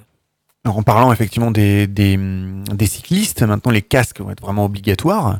Ben, ça l'est pas encore pour l'instant. hein. Non, mais Sauf pour les enfants. pour les enfants, Voilà, vraiment les enfants. complètement obligatoire. En fait, vous, vous, vous, vous militeriez pour que ce soit vraiment obligatoire, ça peut aider quand même. Et nous, on veut pas toujours, toujours euh, imposer des choses. On essaye, nous, de faire la Non, mais regardez, à l'époque, à l'époque, ça choquait personne de porter de ceinture de sécurité dans les voitures. Et on parle des années quoi, 80. Oui. Après les de ceintures, il y a eu les ceintures à l'avant. Avant. Je me rappelle à l'époque, euh, voilà, bon, c'est pas si vieux que ça, mais je veux dire quand j'étais petit, ça fait rire en studio, mais euh, quand j'étais petit, j'avais pas de ceinture de sécurité à l'arrière. Aujourd'hui, on dit ça à des, à des gens qui sont au collège ou au lycée. N'empêche, n'empêche que comme à l'arrière, ça sonne pas lorsque vous asseyez et que vous mettez pas la ceinture, Mhm. vous avez quand même 30% des accidents euh, dans lesquels euh, les gens qui sont à l'arrière ne sont pas attachés. Ah oui? 30%. Non. Donc c'est quand même, bien sûr, très important. Non, mais il y a encore Et- et autant de gens qui s'attachent pas à l'arrière. Absolument, mais vous avez un autre, un autre sujet qui nous, qui nous préoccupe, c'est le sujet des, des enfants. J'ai Mhm. des enfants, euh, on a fait quelques enquêtes, notamment avec un constructeur de, un constructeur de, de, sièges pour enfants, qui, euh, à l'occasion d'une enquête que nous avons, nous avions faite, euh, euh, on a démontré que 7 enfants sur, euh, sur 10 n'étaient pas attachés ou mal attachés. Et on a fait une enquête devant un centre d'enfants où des gens venaient, donc des familles avec des enfants. Et le, le phénomène qu'on voit très souvent, regardez la santé d'une école, Mhm. mais vous regarderez que la plupart des enfants, comme il n'y a pas un parcours très long à faire, à effectuer, ben vous avez les parents qui n'attachent pas les enfants derrière, pas même devant lorsqu'ils sont dans leur. Oui, dans leur honnêtement, j'ai même déjà vu des, des parents, par exemple, dans l'école, qui, euh, qui mettent les enfants euh, dans un véhicule de place. Ils sont deux enfants et ils font asseoir. euh, Donc la ceinture de sécurité, elle, elle date des années 70, Mhm. et vous avez encore aujourd'hui, dans 30% des, des- ils sont à la, la ceinture de sécurité, l'absence de ceinture de sécurité est, présente dans 30% des, des accidents. Mais ça ne m'étonne pas parce qu'effectivement, les classes que nous visitons, nous, en classe de quatrième, dans les collèges, ou les secondes dans les lycées, sur la classe, on a effectivement pratiquement 30% de gamins qui ne mettent pas leur ceinture à l'arrière d'un véhicule. Pour différentes raisons. hein. Euh, bon, sur les courts trajets, par exemple, alors on leur explique qu'effectivement, les courts trajets, c'est dangereux aussi. Euh, parce qu'ils se sentent protégés par le dossier du siège avant, ce qui n'est pas le cas du tout. hein. Euh, on leur explique l'énergie cinétique qui, intervient dans un choc à 50 km/h, c'est énorme. hein. Et donc, euh, c'est vrai que euh, on est stupéfait quand, on- quand on voit ça. Alors, on espère, encore une fois, on fait de la prévention depuis plus longtemps que moi. C'est qu'on espère que lorsqu'ils sortent de, de- de ces classes-là, ils soient convaincus. euh, mais certains nous font peur parce qu'ils nous disent, ben, mes parents la mettent pas, donc je la mets pas. hein. Donc, euh, ou alors ils nous disent, si je suis à l'avant, je la mets parce que ça sonne, mais ça doit pas être la motivation. Ça doit être la motivation, c'est de rester en vie, quoi. Hein, voilà, c'est ça. Mais Et c'est une question là, d'éducation. là, honnêtement, là, je, je tombe de haut parce que je pensais pas qu'aujourd'hui, ça ait- enfin, c'est- c'est- cet, enfant. c'est- Et nous, nous, avons, nous développons des, des supports qui, euh, qui incitent les enfants euh, à, rappeler les, à rappeler les mesures de sécurité aux parents. Hmm. Euh, papa, t'as pas la ceinture, euh, le petit frère est pas attaché, euh, et, et ça marque. Et ça marche Et ça marque, ça ça marche, ça marche, ça marche beaucoup, ça marche beaucoup. Ça marche beaucoup parce que d'ailleurs les enfants sont fiers de rappeler aux parents Hmm. aussi euh, Qu'ils ont cette obligation, hein, euh, voilà. Donc c'est une façon de petite revanche. Euh, mais ça marche. En tout cas, on essaye, on teste ce, ce- ce- ce phénomène et euh, ça marche. En tout cas, ils ont le plaisir de le faire. Je voudrais juste rajouter, si- si Oui, je peux, allez-y. hein, excusez-moi, juste rajouter une petite chose, c'est que je voudrais pas qu'on pense qu'on tape toujours sur les jeunes. Et moi, j'ai vraiment confiance en ces jeunes que nous visitons et que nous voyons. Vraiment confiance en eux. Ce seront les conducteurs de demain. Mm. Et je peux vous assurer qu'ils prennent ces messages vraiment au pied de la lettre. Et J'ai persuadé qu'ils vont les, ils vont les respecter beaucoup plus que, que les adultes, Euh, parce que ils sont, ils sont conscients de, de ces dangers-là. Ils sont vraiment conscients. Il suffit de leur montrer un crash test hein, à 50 km/h hein, euh, sur avec la ceinture, le long port de la ceinture, et ils ont, ils ont tout de suite compris. Quoi. Quand ils sortent de la classe, ils nous disent euh, ah ben on a compris, on savait pas. Donc c'est une question d'éducation et je crois que cette éducation, cette éducation, pardon, ils ont, ils ont de la chance, ils l'ont aujourd'hui, ils ont, ils ont, ils ont ça euh, à leur, à leur, euh, voilà. Absolument. Et vous avez raison, monsieur, en plus de dire que l'éducation nationale nous permet de venir euh, dans les, dans les écoles. Alors, nous, on a la chance, enfin, on a un partenariat, parce que, bon, historiquement, on est une grosse association en prévention routière, donc on a des partenariats signés pour cinq ans euh, avec euh, l'éducation nationale, très forts, avec des, accès possibles, et donc ils nous valident les, les- supports pédagogiques, ils sont vraiment impliqués, l'éducation nationale, depuis une vingtaine d'années, est impliquée dans, le- risque routier, parce qu'ils se sont rendus compte que c'est dès le jeune âge que qu'on apprend qu'on apprend à bien se comporter euh, notamment avec euh, d'abord le vélo d'abord à pied. Les kits piétons pour les enfants. À vélo on a des gendarmes des policiers qui vont dans les écoles pour apprendre la maniabilité euh, du cyclo. Je crois que peut-être ici, vous êtes plus jeune que moi, vous avez tous, donc dû tous euh, y passer, Euh, mais on va très loin. Et après, on va faire le, on est dans la, vous savez, la SSR 1 et 2, là, dans les collèges, en cinquième, en troisième, et pour pouvoir passer le permis, il faut avoir aussi l'attestation. Donc ensuite, on, on prolonge après, en seconde, avec ce- ce- cette demi-journée dont je vous parlais tout à l'heure, avec l'éducation nationale, bon, certes, l'éducation nationale préconise ça, mais n'a pas mis les moyens toujours en face. Donc, ce sont les associations qui interviennent en lieu et place euh, du, pouvoir régalien sur ce sujet. Euh, mais n'empêche, on a des accès euh, possibles et on va après, même dans les, dans, dans les facultés, ce que je vous disais tout à l'heure en préambule. Alors, on parle beaucoup de, de voitures depuis le début de cette émission, mais on a Alain Chalet qui nous vient de, de Quimper, qui nous écoute de Quimper en tout cas, qui lui voudrait plutôt parler de la cohabitation dans les rues et notamment de, de la place des piétons et des cyclistes. Par exemple, il nous dit qu'on autorise les enfants jusqu'à 8 ans sur les trottoirs avec, euh, avec un vélo. Dans certaines villes, euh, la loi diffère. Comment ça se passe euh, Comment se met en place la, la cohabitation dans les rues?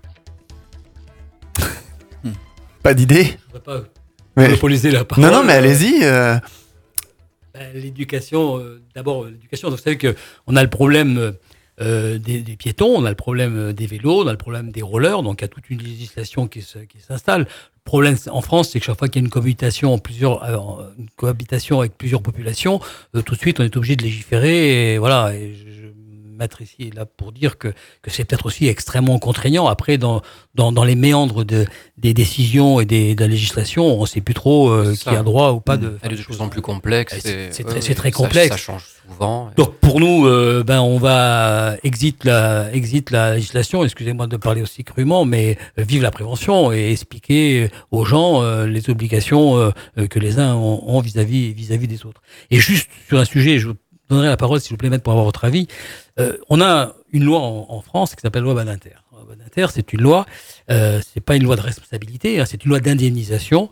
Euh, c'est une loi qui permet, qui dit que un piéton, un cycliste, une personne âgée est protégée par, euh, par la loi et a droit à indemnisation, même si elle est responsable. Je fais court. Hein, Oui, votre- on abordera cette partie en détail tout à l'heure contrôle. Hein, Hmm. Je fais court. Mais du coup, c'est installé dans l'esprit de cette population une espèce d'impunité. On peut faire parce que de toutes les façons, euh, enfin, inconsciemment, je ne serais pas responsable. On Enfin, a- on l'entend- dire. Ah, Oui, oui, oui.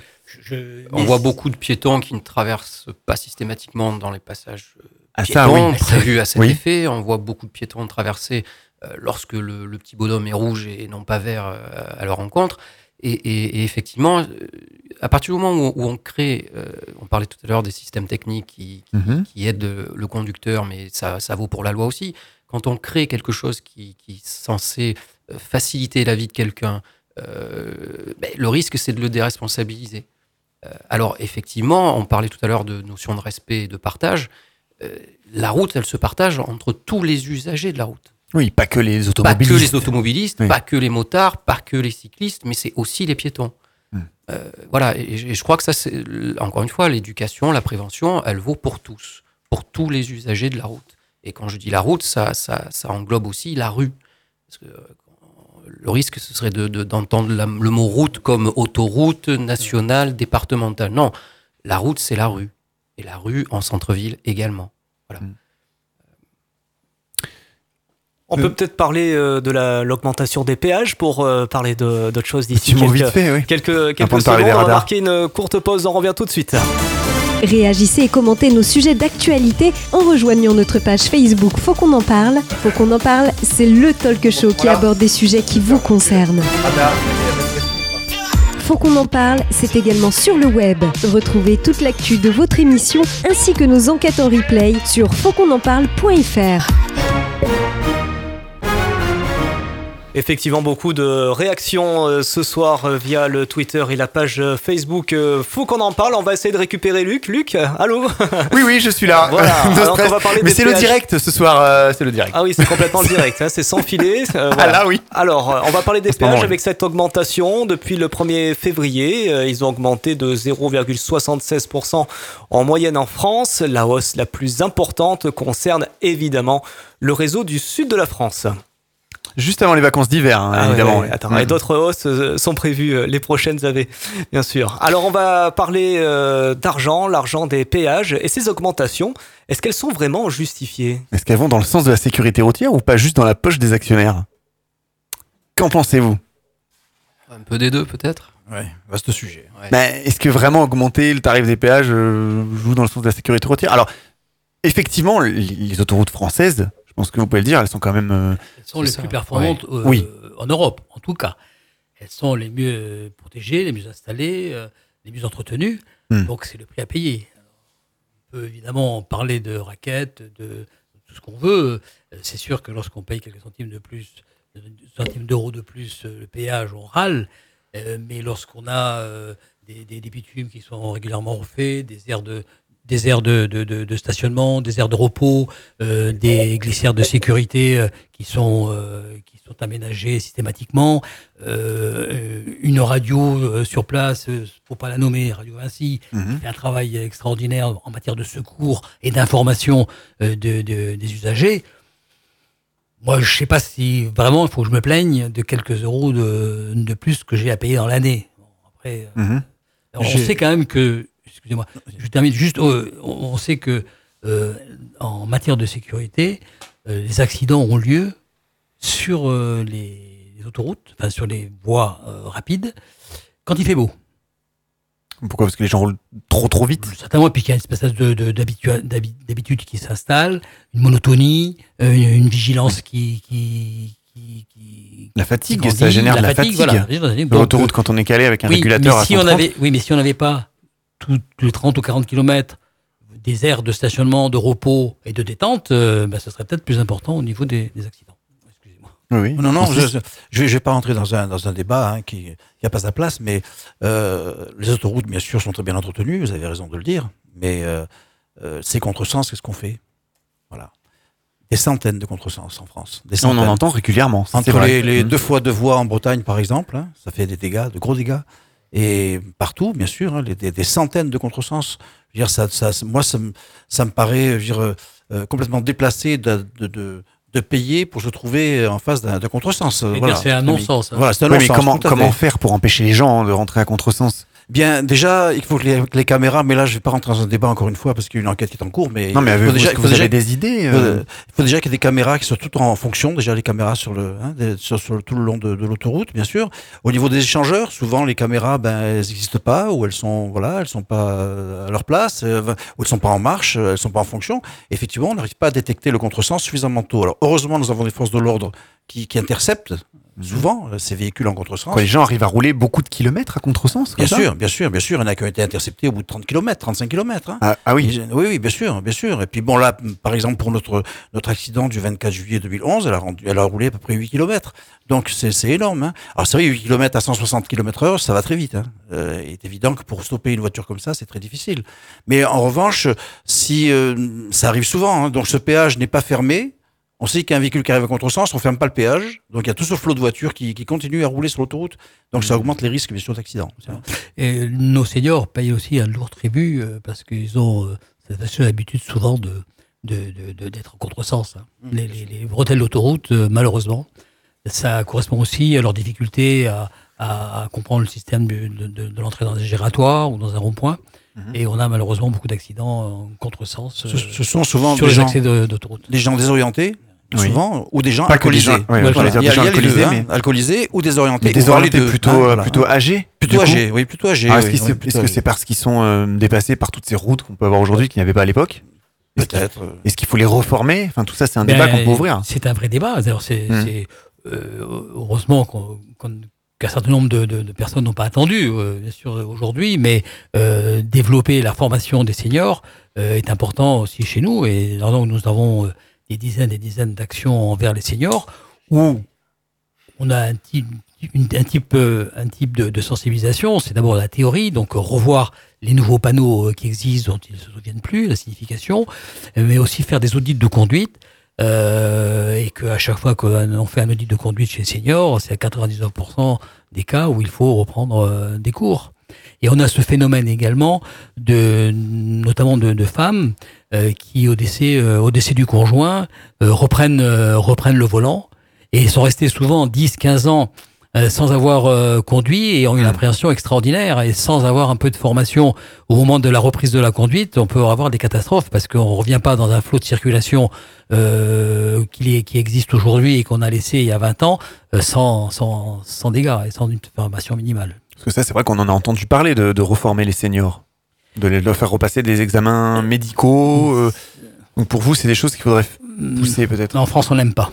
Euh, on n'aime pas euh, parce que euh, parce que c'est il y a une discrimi- discrimination. Euh, ben, on dira toujours que un senior à 70 ans sera peut-être euh, plus prudent qu'un jeune de 20 ans qui sort de boîte. Voilà. Donc et cette discrimination sur ce sujet-là, euh, c'est un vrai débat. Alors, j'ai pas de, j'ai pas de, sujet, enfin j'ai pas de, de- d'explication sur le sujet, mais c'est un vrai débat. On peut on peut en parler. En tout cas aujourd'hui les, examens médicaux sont réservés euh, aux professionnels notamment. Eh bien, on va aborder euh, notre prochaine partie autour des radars. Brice, tu avais quand même pas mal de réactions à nous citer. On va apporter cette partie répression. Oui, voilà, au niveau euh, des radars, on a pas mal de réactions. Par exemple, Eric, marre des radars, il se fout de nous complet. De toute façon, les gens pilent devant et accélèrent juste derrière, ça n'a aucun sens. Seuls les radars tronçons fonctionnent, là les gens ne trichent pas, on nous prend pour des vaches à lait. Toujours payer, payer pour engraisser tous ces politiciens qui détournent le fric pour leur compte. Sylvain, je fais suite aux révélations concernant les radars qui seraient privatisés. C'est toujours dans une logique de profit. On va confier la gestion des radars à des entreprises privées. Elles sont là pour faire du fric, c'est tout. Ils vont donc verbaliser partout et n'importe quoi pour encaisser un max de pognon. C'est un business gagnant-gagnant. L'État empoche un max et la boîte privée aussi. Superbe reconnaissance pour les fonctionnaires de police. On leur enlève leur travail, c'est dégueulasse. Pierrick de Valence dans la Drôme. J'ai une grosse voiture, je roule comme un dingue et j'ai de l'argent. Les radars, je m'en fous C'est pas totalement. drôle, J'ai une combine pour ne pas perdre de points. Ça sert à rien ces radars, à part pomper le pognon des gens. Ça fait pas baisser la mortalité. C'est du pipeau, juste du racket. Il est pas content. Yann, les radars, c'est net. Les gens ont sérieusement abaissé leur vitesse depuis des années. C'est fini le temps où l'on roulait dans les boîtes de concert avec aucun équipement. Les progrès technologiques ont rendu les voitures plus sûres et les gens ont plus, sont plus prudents.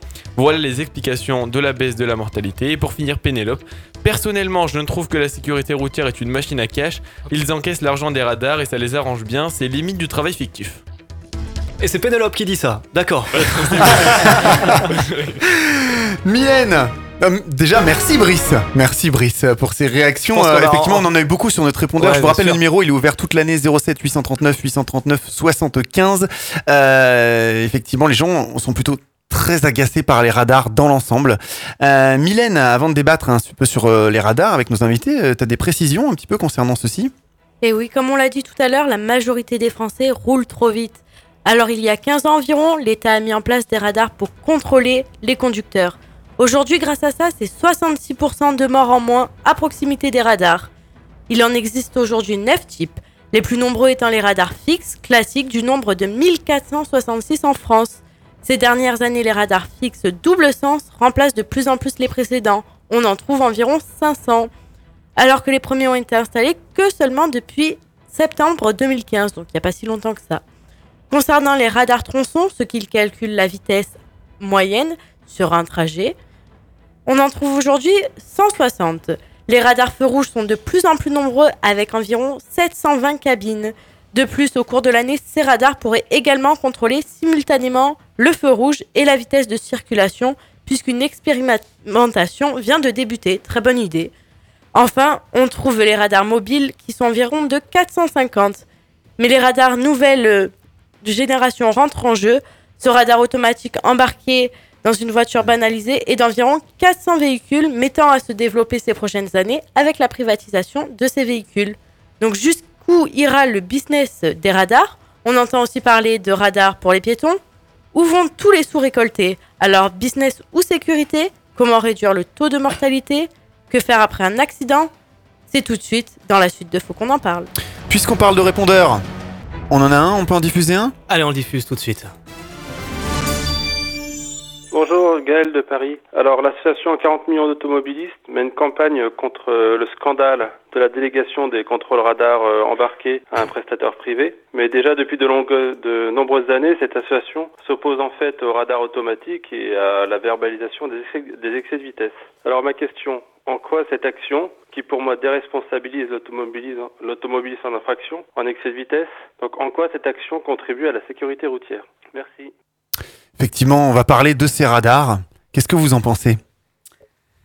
Euh, je vous disais tout à l'heure, euh, quand on installe les- des radars, la courbe de, mor- de mortalité chute. Donc euh, Mhm. pour nous, c'est efficace pour nous vous. existe le, le problème qu'un certain nombre de, de nos concitoyens veulent avoir avec la fiscalité des radars. C'est pas le problème. Le problème, c'est quand il y a pas, quand il y a un radar, la mortalité chute. Alors, en 2000, euh, en 2003, 6000 morts. On installe des radars.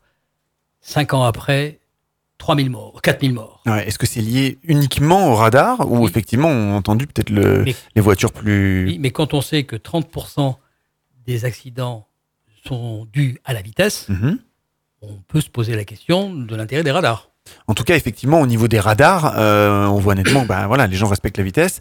Les radars fixes qui ont été introduits, euh, ben, on voit souvent les gens qui réaccélèrent après le radar. Voilà, alors le problème de- des radars fixes, c'est qu'évidemment, la plupart du temps, des gens qui, qui connaissent le, le- Le radar le radar vont euh, freiner avant le radar et accélérer après. C'est la raison pour laquelle les radars euh, ont, euh, ont, perdu, ont perdu leur efficacité, d'autant qu'un certain nombre de- de- d'alertes, euh, style Coyote, tout ça, euh, souvent euh, avisent l'existence d'un radar, d'où l'intérêt aujourd'hui de mettre des radars embarqués.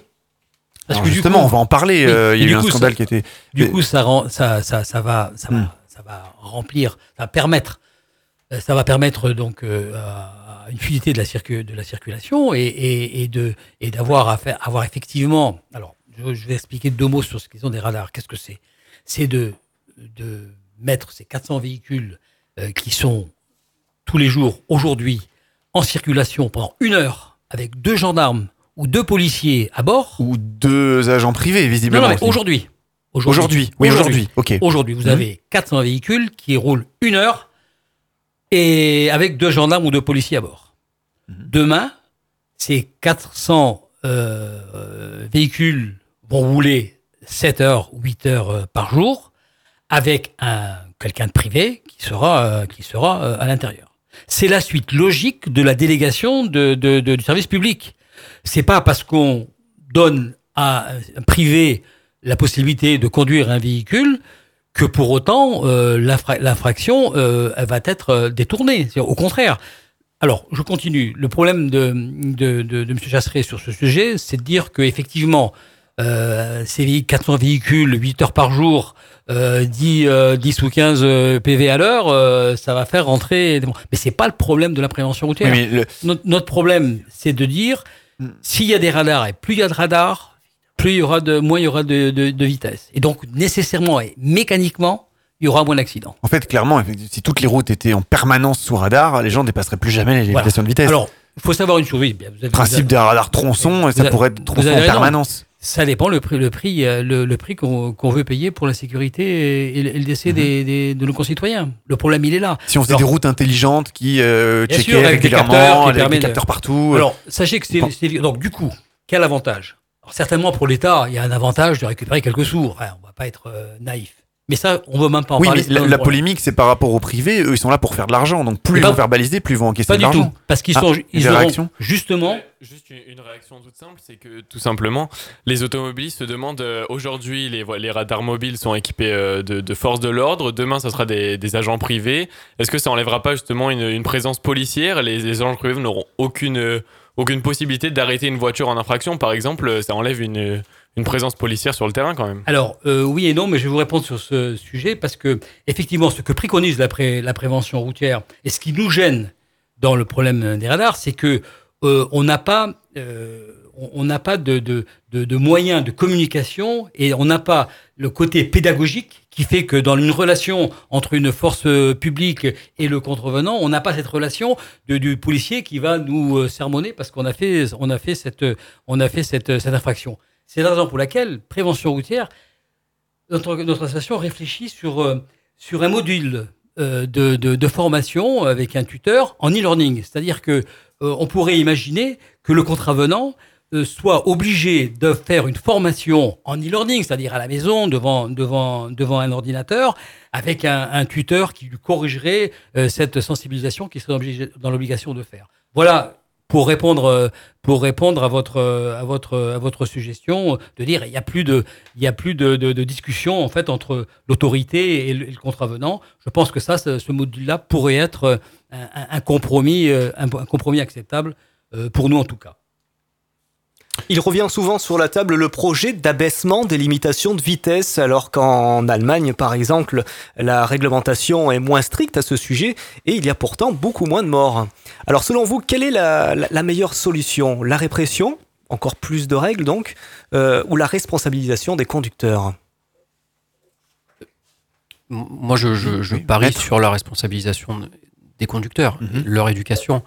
Et euh, le, problème de, de la répression, c'est qu'elle atteint sa limite nécessairement quand elle n'est pas comprise ou plus comprise. Euh, dans la notion d'éducation, il y a euh, le pourquoi de l'existence de la règle Mhm. et le pourquoi de l'existence de la sanction.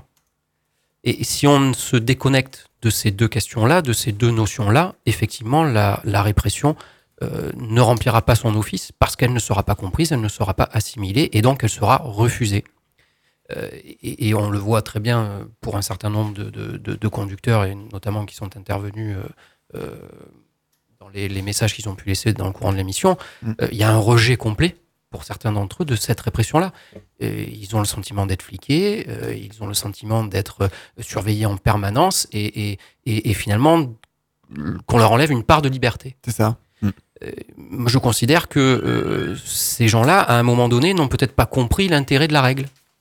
Et, et- et donc, je pense qu'effectivement, cette éducation-là, elle est pour moi l'axe prioritaire euh, en termes de, de sécurité routière. Pour vous, oui.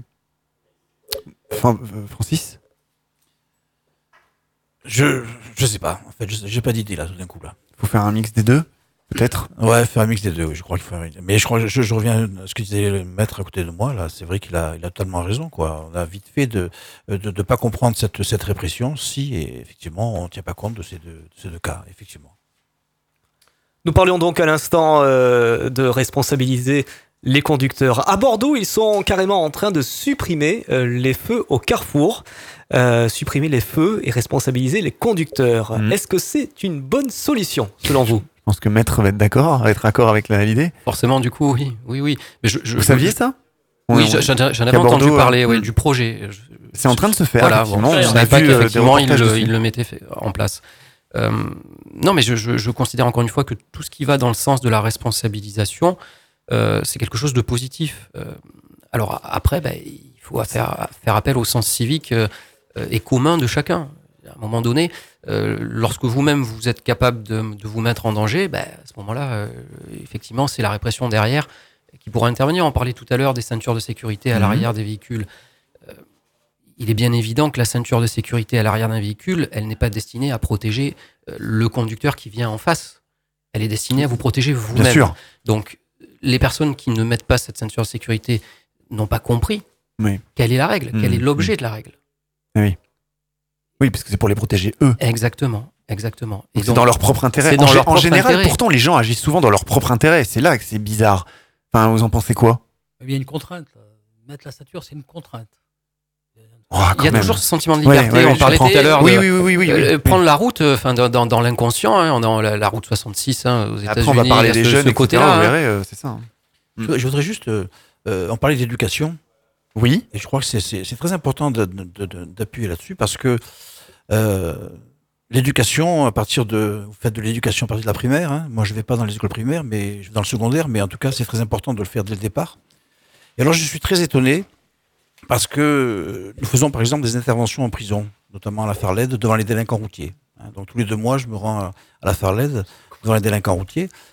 Et je m'aperçois qu'effectivement, il y a eu une faille, à un moment donné, dans leur vie. hein, il y a eu une faille, forcément. Il y a des récidivistes, hein, bien sûr. Mais quand je discute avec eux, ensuite, euh, euh, certains me disent Mais pourquoi euh, a pas on n'a pas de gens comme vous qui viennent nous parler lorsqu'on va passer le permis de conduire? Pourquoi on ne fait pas ça quand il est encore temps? Avant qu'on ait, avant qu'on ait dérapé, qu'on ait dérivé.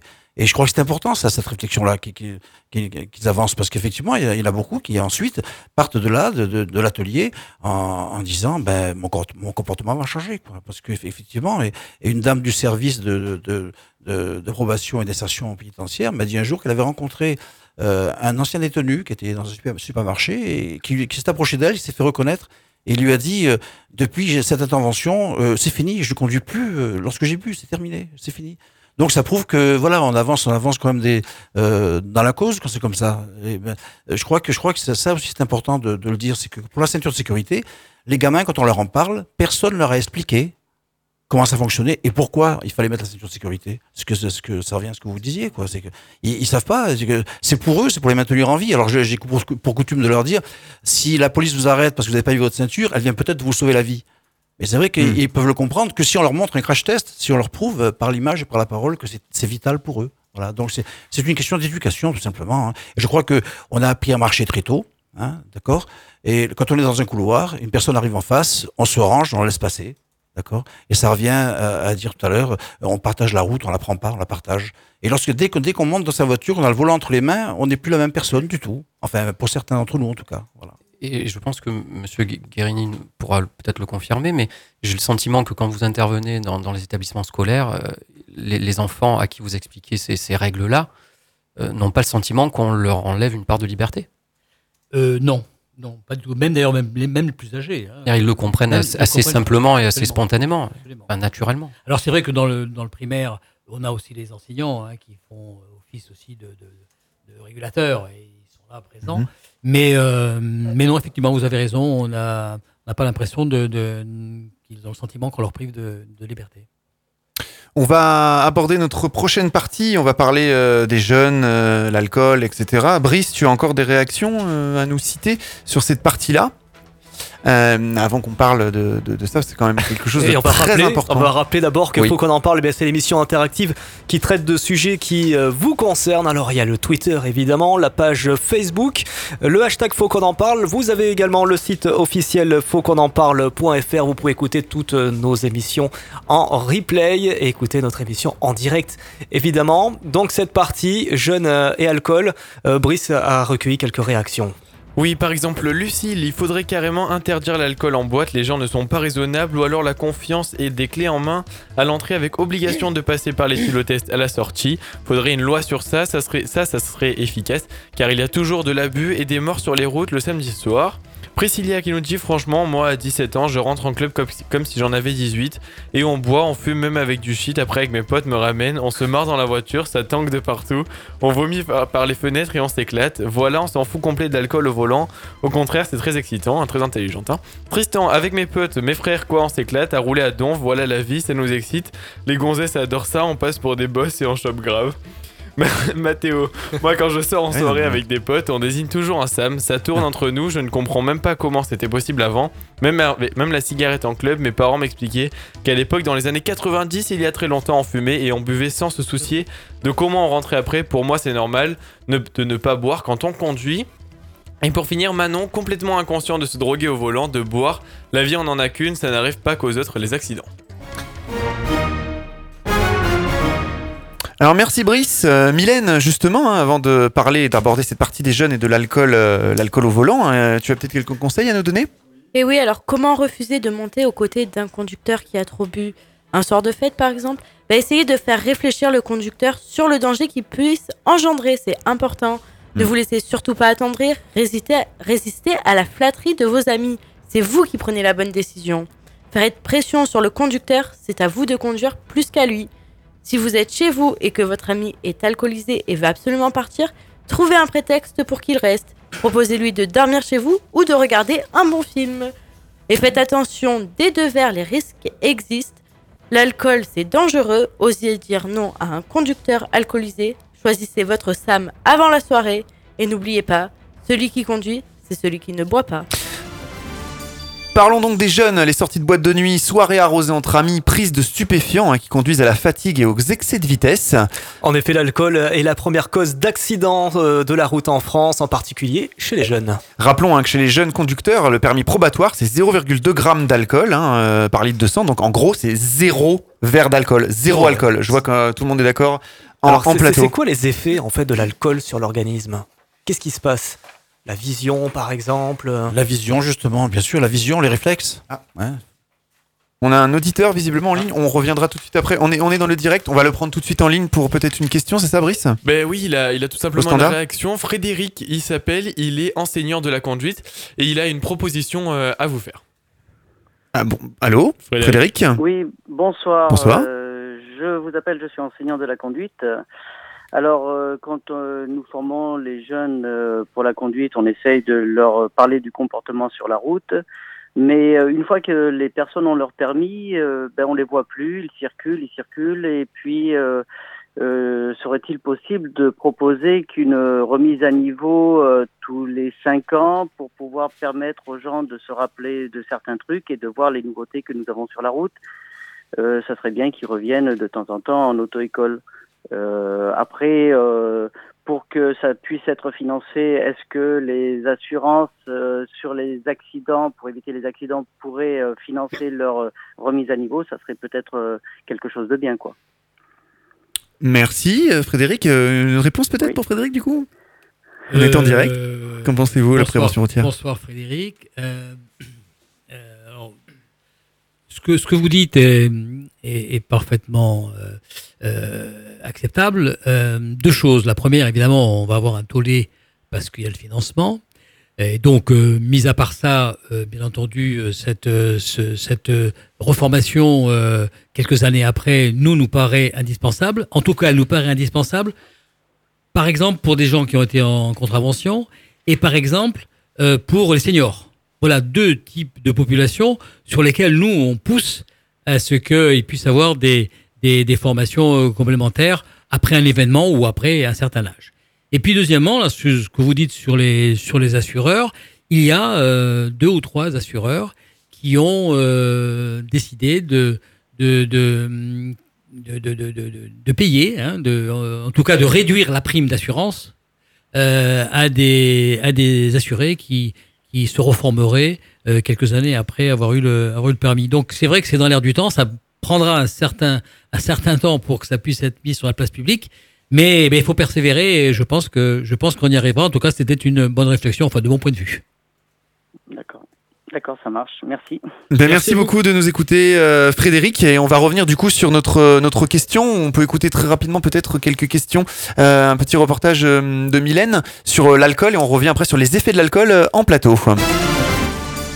Quand vous sortez avec vos amis, à combien de verres d'alcool vous vous autorisez avant de reprendre le volant? À deux maximum. Ben personnellement, je bois pas d'alcool, donc euh, je aucun verre. Utilisez-vous le téléphone au volant? Euh, non, je n'utilise pas le téléphone au volant car c'est très dangereux et ça peut provoquer des accidents, donc je pas de téléphone au volant. Oui, ça m'arrive des fois. Vous vous rendez pas compte des risques que vous prenez en l'utilisant? Si, aussi pour les, envers les autres automobilistes, mais voilà, je, je l'utilise quand même, des fois ça m'arrive, je mens pas. Environ 28% des Français reconnaissent ne pas respecter les limitations de vitesse. Est-ce votre cas? Non, pas du tout. Moi, je respecte euh, toutes les limitations de vitesse car j'ai toujours 12 points sur mon permis de conduire et je tiens à les conserver. Donc, je respecte 100% la limitation de vitesse.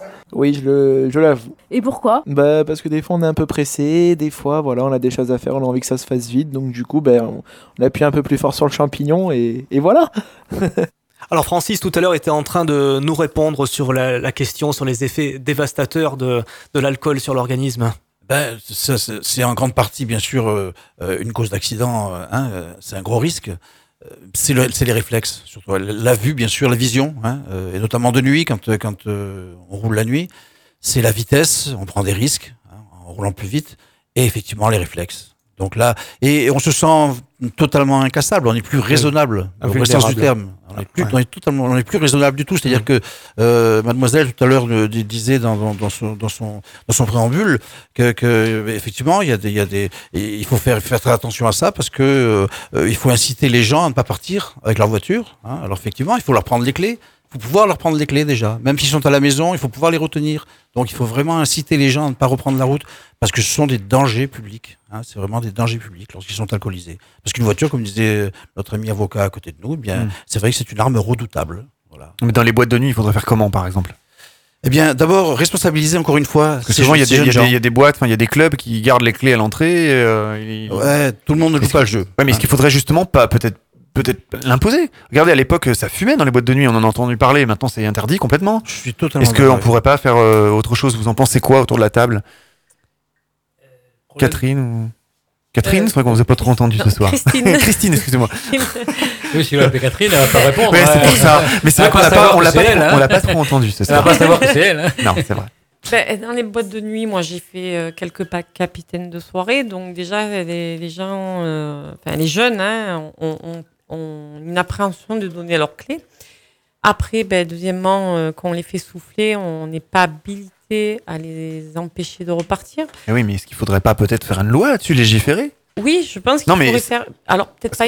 Une- souvent, en fait, c'est ça, les jeunes sortent de boîte, ils, ils sont alcoolisés. Ah oui, ils sont alcoolisés. euh, moi, Et si on les empêchait hein, complètement mais- de prendre le volant C'est une idée, un débat. euh, Peut-être que Il faut les empêcher, peut-être alors mettre des moyens comme euh, des navettes euh, gratuites. Nous, on a un service civique qui, qui habite dans les Alpes. Il nous dit que à Digne, par exemple, ils mettent des navettes gratuites. Mhm.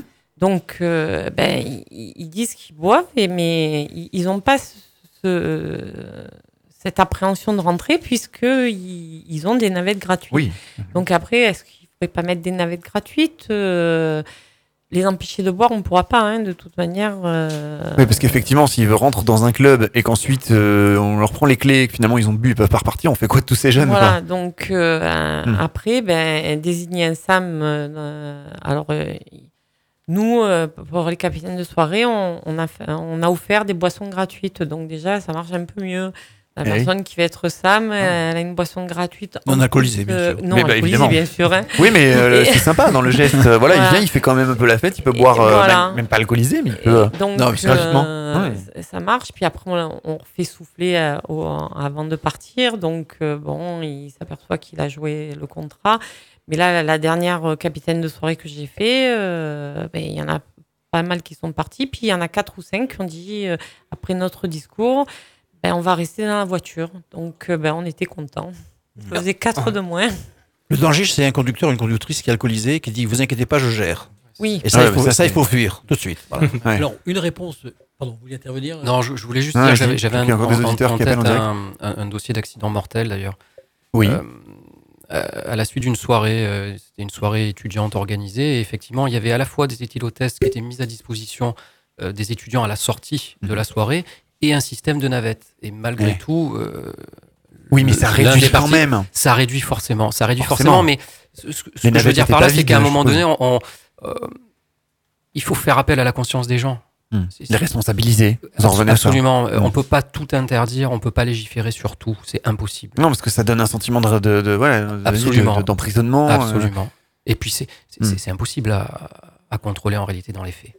On a visiblement un auditeur qui nous a appelé en direct. Après, on va revenir. Exactement. Il nous reste 20 minutes. On a Alain qui réagissait tout à l'heure euh, sur notre page Facebook. Faut qu'on en parle. Il est- on lui a proposé de prendre la parole à l'antenne. Il a des propositions. Il fait également partie de l'association Prévention Routière. Et puis euh, on va écouter ses propositions. Oui, Alain. Oui, bon, bonsoir. Bonsoir. Euh, Ce qui était essentiel, c'est d'expliquer au public ce que sont les doses bars. L'alcool, c'est un, c'est un produit qui est dangereux, hein, mais euh, les gens ne savent pas ce que sont les, doses bars. Les doses bars, c'est une consommation dans un bar. C'est par exemple en alcool fort, c'est 3 centilitres d'alcool, euh, des alcools genre whisky et autres, des alcools à 40 degrés, 43 degrés.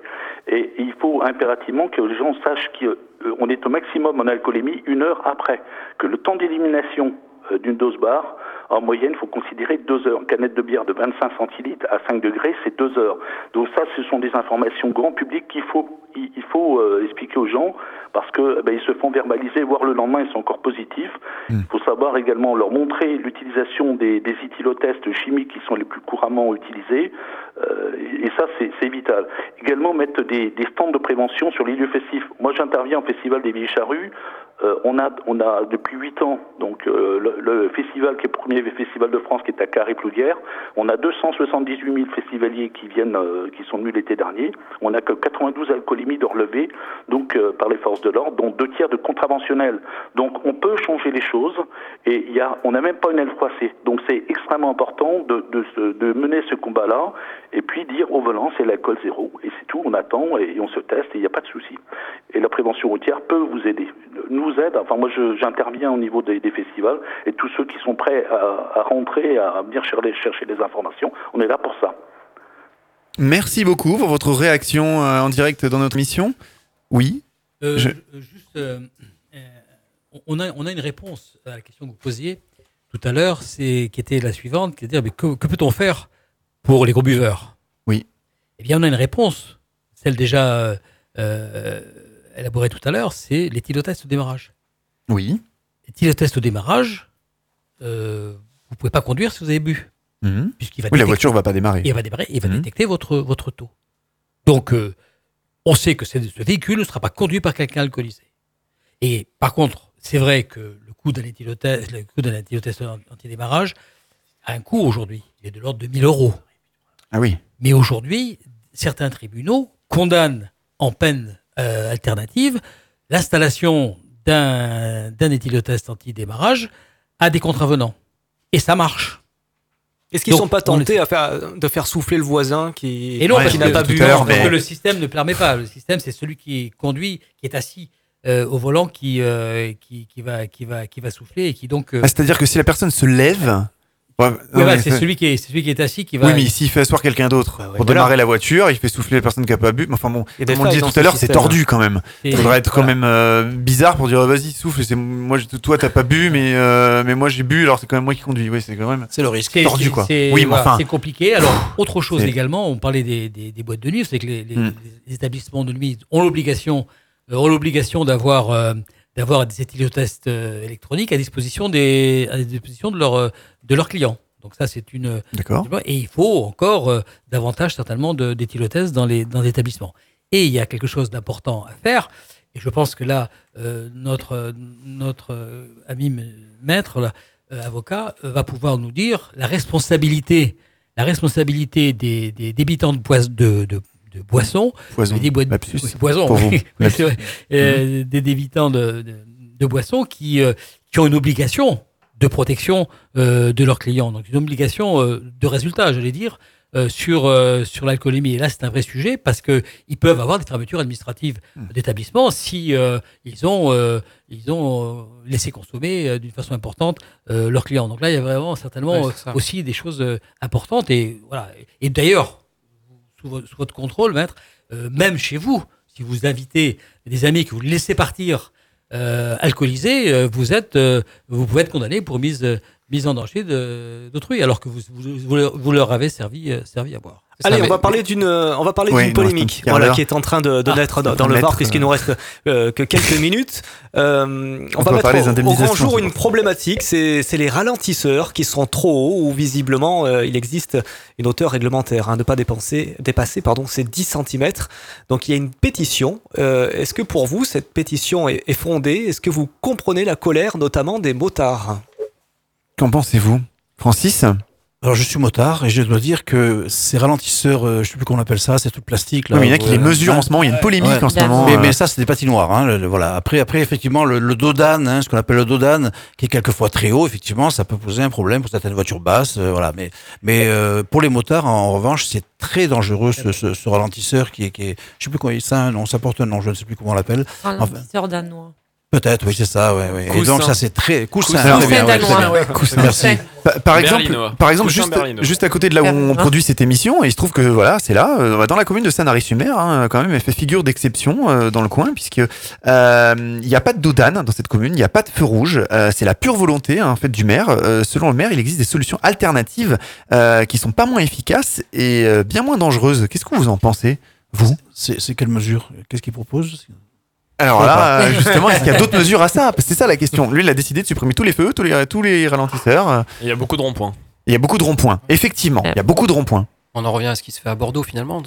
Responsabiliser les gens. dont on parlait tout Voilà, à l'heure. oui, oui. responsabiliser les. Ça vous les choque qu'une commune décide de, de supprimer tous les dodanes, tous les feux rouges? Ben, pas vraiment, non. Si, si ça porte ses fruits, euh, je vois pas pourquoi ça me choquerait. euh, voilà, c'est tout. Enfin, je sais pas ce que vous en pensez, maître. Mais... Oui, non, non, mais moi je, je, je, je suis toujours sous cette idée Mhm. de responsabilisation. euh, voilà, de, de l'ensemble des usagers de la route. Et effectivement, je suis pas certain, alors je connais pas les chiffres, j'imagine qu'ils existent, mais je, je suis pas persuadé que, euh, à la suite des mesures prises par le maire de Sanary, il y a eu une augmentation des accidents de la circulation sur la commune. Saurait, Euh. Sinon, il aurait oui. pris une politique inverse. Mm.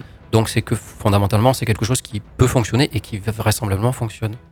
Pour les minutes qui nous restent, on va aborder donc euh, notre partie suivante avec Maître, euh, justement pour euh, l'après-accident. Euh, on enchaîne de suite Une petite virgule et Petite on revient virgule. dans 15 secondes. Réagissez et commentez nos sujets d'actualité en rejoignant notre page Facebook Faut qu'on en parle. Faut qu'on en parle, c'est le talk show qui aborde des sujets qui vous concernent. Faut qu'on en parle, votre talk show interactif sur des sujets qui vous concernent. Présenté par Luc et Johan en direct. Effectivement, maître euh, Laurent Gwenguené, vous, euh, Alors, vous êtes- traitez des dossiers euh, qui parlent essentiellement d'indemnis- d'indemnisation pardon, des victimes d'accidents de la route. Maître, parlons de cela, de, de- de- de- de l'indemnisation des victimes. Qui peut prétendre à être indemnisé aujourd'hui? C'est ce qu'on disait tout à l'heure, en fait, la, la totalité des usagers de, de la route. D'abord, le conducteur d'un véhicule terrestre à moteur, par définition. Euh, alors, ce, conducteur du véhicule terrestre. Alors, globalement, la, la question de l'indemnisation des accidents de la circulation en France est régie par la loi du 5 juillet 1985 et la loi dite Badinter, qui est une loi d'indemnisation hein, pour favoriser l'indemnisation des victimes de- d'accidents de la circulation, avec un, euh, une notion de- d'accélération et, et d'indemnisation quasi automatique. Euh, alors, je, reprends ce que je disais initialement. Il y a d'abord le conducteur d'un véhicule terrestre à moteur, à la condition qu'il n'ait pas commis une faute qui soit à l'origine de son accident. Cette faute pouvant exclure totalement son droit à indemnisation, si c'est la cause exclusive de son accident, ou une faute qui réduit partiellement son droit à indemnisation.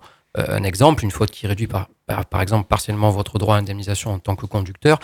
Vous êtes victime d'un accident de circulation, vous ne portiez pas votre ceinture de sécurité. Le fait de ne pas porter votre ceinture de sécurité est partiellement à l'origine des dommages corporels que vous subissez. Donc c'est typiquement le type de faute qui est susceptible de réduire votre droit d'indemnisation, comme par exemple euh, un motard, parce que malheureusement c'est souvent le cas aussi, euh, qui roule à une vitesse excessive. Euh, si cette vitesse-là n'est pas la seule cause à l'origine de son accident, mais a contribué à cet accident, on réduit partiellement le droit à indemnisation euh, du motard en question. Et, et cela se fait par pourcentage. On va réduire 30%, 40%, 50%, 70%. Voilà. Pour que euh, vous soyez indemnisé, il faut qu'un autre véhicule terrestre à moteur soit impliqué dans l'accident de la circulation. Si vous êtes seul à l'origine d'un accident, vous ne pouvez être indemnisé si vous bénéficiez d'une garantie individuelle conducteur souscrite auprès de votre assurance euh, véhicule personnel. Donc ça, c'est souvent une, une option une supplémentaire. op- absolument. Oui, il y a beaucoup d'assurances qui le rajoutent en plus et qui l'expliquent ou, ou pas d'ailleurs. hein. Absolument, ouais. et, et Mhm. c'est- et c'est quelque chose qui est important parce que ce sont des situations qui arrivent euh, malgré tout relativement souvent. Euh, ensuite, euh, les autres usagers de la route peuvent être indemnisés et peuvent être indemnisés de manière beaucoup plus facile et beaucoup plus automatique. Le piéton, Mhm. le cycliste et le passager transporté du véhicule. Il y a là une, indemnisation, comme je vous disais, qui est quasiment automatique, euh, sauf euh, euh, à rapporter la preuve, là encore, d'une faute, mais d'une faute qui va être beaucoup plus difficile à démontrer. Il faut que le piéton, le cycliste, ait commis une faute qui soit exclusive, qui soit inexcusable et qui soit la cause exclusive de l'accident. Ça, c'est ce qu'on appelle les victimes protégées. Et ensuite, il y a les victimes super protégées qui sont prévues par cette loi de 85. Ce sont les victimes qui sont âgées de moins de 16 ans ou de plus de 70 ans ou qui sont atteintes euh, d'une incapacité de 80%, d'une invalidité de 80%. Ces victimes-là ne peuvent être, euh, on ne peut exclure leur indemnisation que si elles ont commis une faute volontaire, c'est-à-dire quasiment c'est la situation de du suicide Hmm. ou de la tentative de suicide. Dans ces cas-là, ces victimes-là ne sont pas indemnisées. Dans tous les autres cas, elles sont automatiquement indemnisées. Alors, ça, c'était sur le, la notion générale de qui et comment peut-on être indemnisé. Après, c'est le problème de la prise en charge de la victime. Et le problème de la prise en charge, il est extrêmement important. L'idée générale qu'il faut retenir rapidement, c'est de ne pas aborder un dossier d'indemnisation seul face à une compagnie d'assurance. Euh, on a souvent tendance à penser, euh, à mon sens à tort évidemment, que l'assureur est partenaire dans ces cas-là. Et je considère que ça n'est pas le cas. Euh, deux chiffres très simples. Euh, et ce sont des chiffres qui viennent euh, du, du livre blanc de, qui, a été fait par les assureurs sur le dommage corporel en France en 2008. Euh, Ces chiffres nous disent quoi? Que sur 100% des dossiers d'accident et d'indemnisation corporelle en France, uniquement 5% sont gérés par des avocats. Les 95 autres de tous Mhm. ces dossiers d'indemnisation sont gérés en direct entre l'assureur et la victime. Or, les 5% des dossiers d'indemnisation gérés par les avocats génèrent à eux seuls 60% de la totalité Ah oui. de l'indemnisation. D'où l'importance d'être représenté D'où par un l'importance avocat. d'être représenté par un avocat Mm. et par un avocat qui connaît la matière, bien évidemment. Alors, après, comment ça se passe? Ben, L'idée, c'est d'aller voir euh, un avocat le plus vite possible. Pourquoi? Parce que euh, qui dit indemnisation dit euh, dommage corporel. Or, pour que euh, on soit rapidement fixé sur quels sont ces dommages corporels, il faut mettre en place une expertise médicale. Et il faut mettre en place cette expertise médicale au plus proche de l'événement dommageable pour éviter toute question d'imputabilité Hmm. entre le fait dommageable et les préjudices que l'on observe. Donc c'est c'est très important d'engager la procédure le plus tôt. Elle se fait initialement, cette procédure, dans un cadre amiable avec la compagnie d'assurance. Et contrairement à ce que l'on peut penser, elle se fait initialement avec sa propre compagnie d'assurance. Parce qu'il y a une convention qui a été passée entre les assureurs en France qui s'appelle la convention IRCA et qui veut que, en deçà d'un certain seuil de préjudice, en l'occurrence 5% de déficit fonctionnel permanent, le déficit fonctionnel étant les séquelles que l'on garde à vie, c'est votre propre assureur qui a le mandat d'indemnisation. Et au-delà de ces 5%, le mandat d'indemnisation passe en réalité là à l'assureur adverse. Et quand je dis assureur adverse, je veux dire assureur du responsable de l'accident. D'accord. Voilà. Alors, comme je disais, cette procédure se fait d'abord dans un cadre amiable.